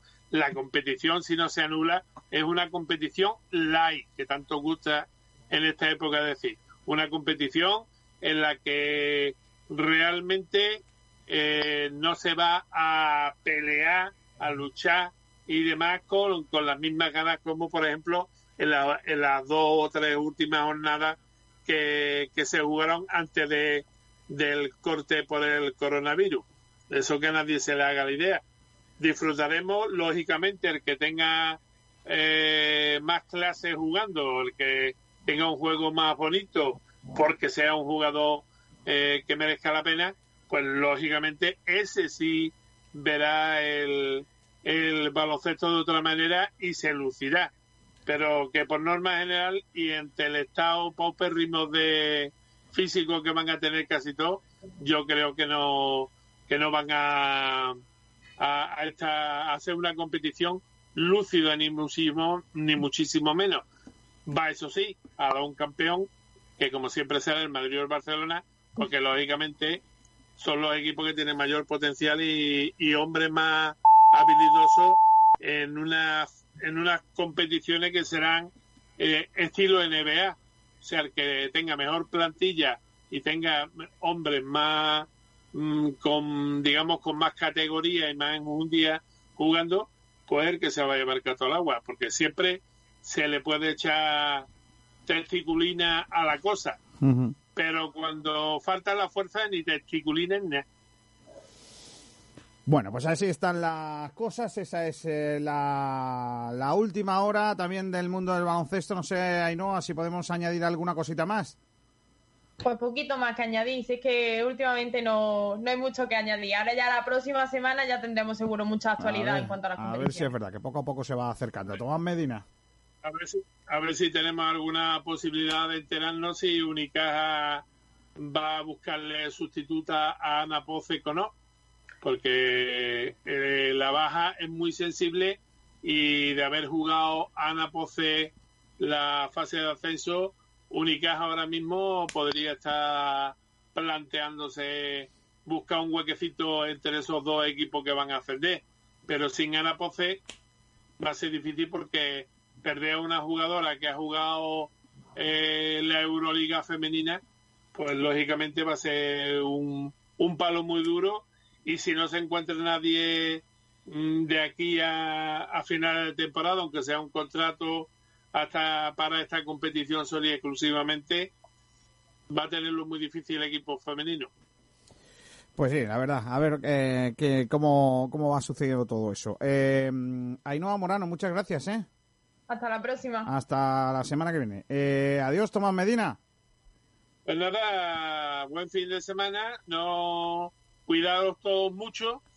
Yo voy a intentar hacer lo mismo y nada, pues a seguir aquí encerrado hasta que eh, algunas cabezas comiencen a, asimilar, y mira que han tenido 69 días para asimilarlo, pero que algunos empiecen a asimilar que en la calle no se puede estar de copa como se estaba hace dos meses y medio o tres. Que por desgracia tenemos que usar las mascarillas, tenemos que divertirnos con prudencia pero que desde luego las imágenes que se vieron el otro día en Pedregalejo no podemos tolerar la que vuelva a pasar en Málaga, después de que hemos estado como unos majaras un montón de meses eh, encerrados en nuestra casa para que ahora cuatro pampelinas y cuatro payasos, que yo entiendo que tienen que tener muchísimas ganas de pasárselo bien, pues den, den origen a otro brote y todo lo que hemos conseguido andar lo volvamos a parar y tener que, que desandarlo. Pues efectivamente. Tomás Medina, gracias. Hasta el lunes. Hasta el lunes si lo quiere. Un abrazo a todos. Otro, adiós. Eh, nosotros nos vamos a marchar. Se van a quedar ahora con el resto de la programación. El saludo de Kiko García. Saben que esta tarde tenemos eh, el programa de José Albarracín desde las 5 hasta las 7. Eh, esta noche tenemos turno de noche. y mañana eh, volvemos, volvemos con el fútbol. A partir de las tres y cuarto aproximadamente estamos con la Bundesliga, el segundo, segunda jornada de Bundesliga consecutiva que vamos a ofrecerles y en eso estamos. Eh, yo quiero, quiero marchita, a ver si mañana se ven buenos partidos, se ven buenos goles, aunque sea sin público. Nosotros se lo vamos a contar aquí en nuestro, en nuestro programa. Eh, en, eh, eh, bueno, en la retransmisión que vamos a hacer a, partir, como digo, de las 15 15. Nosotros nos vamos a marchar. Se quedan ahora con el resto de la programación. Reciban el cordial saludo de Kiko García en nombre de todo el equipo que hace posible esta casa. Sport Direct. Adiós.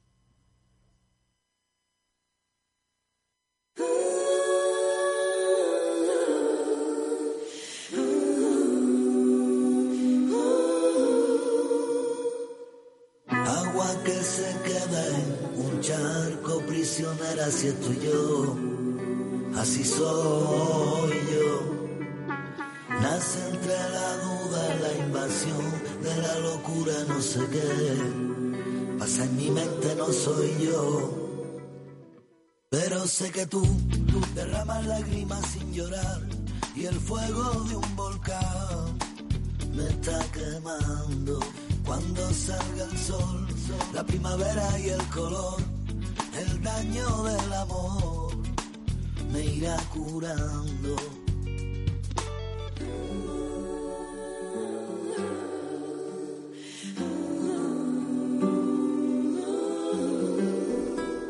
Ya no quiero ver tu sombra, ya no sé dónde esconderme no quiero ver tus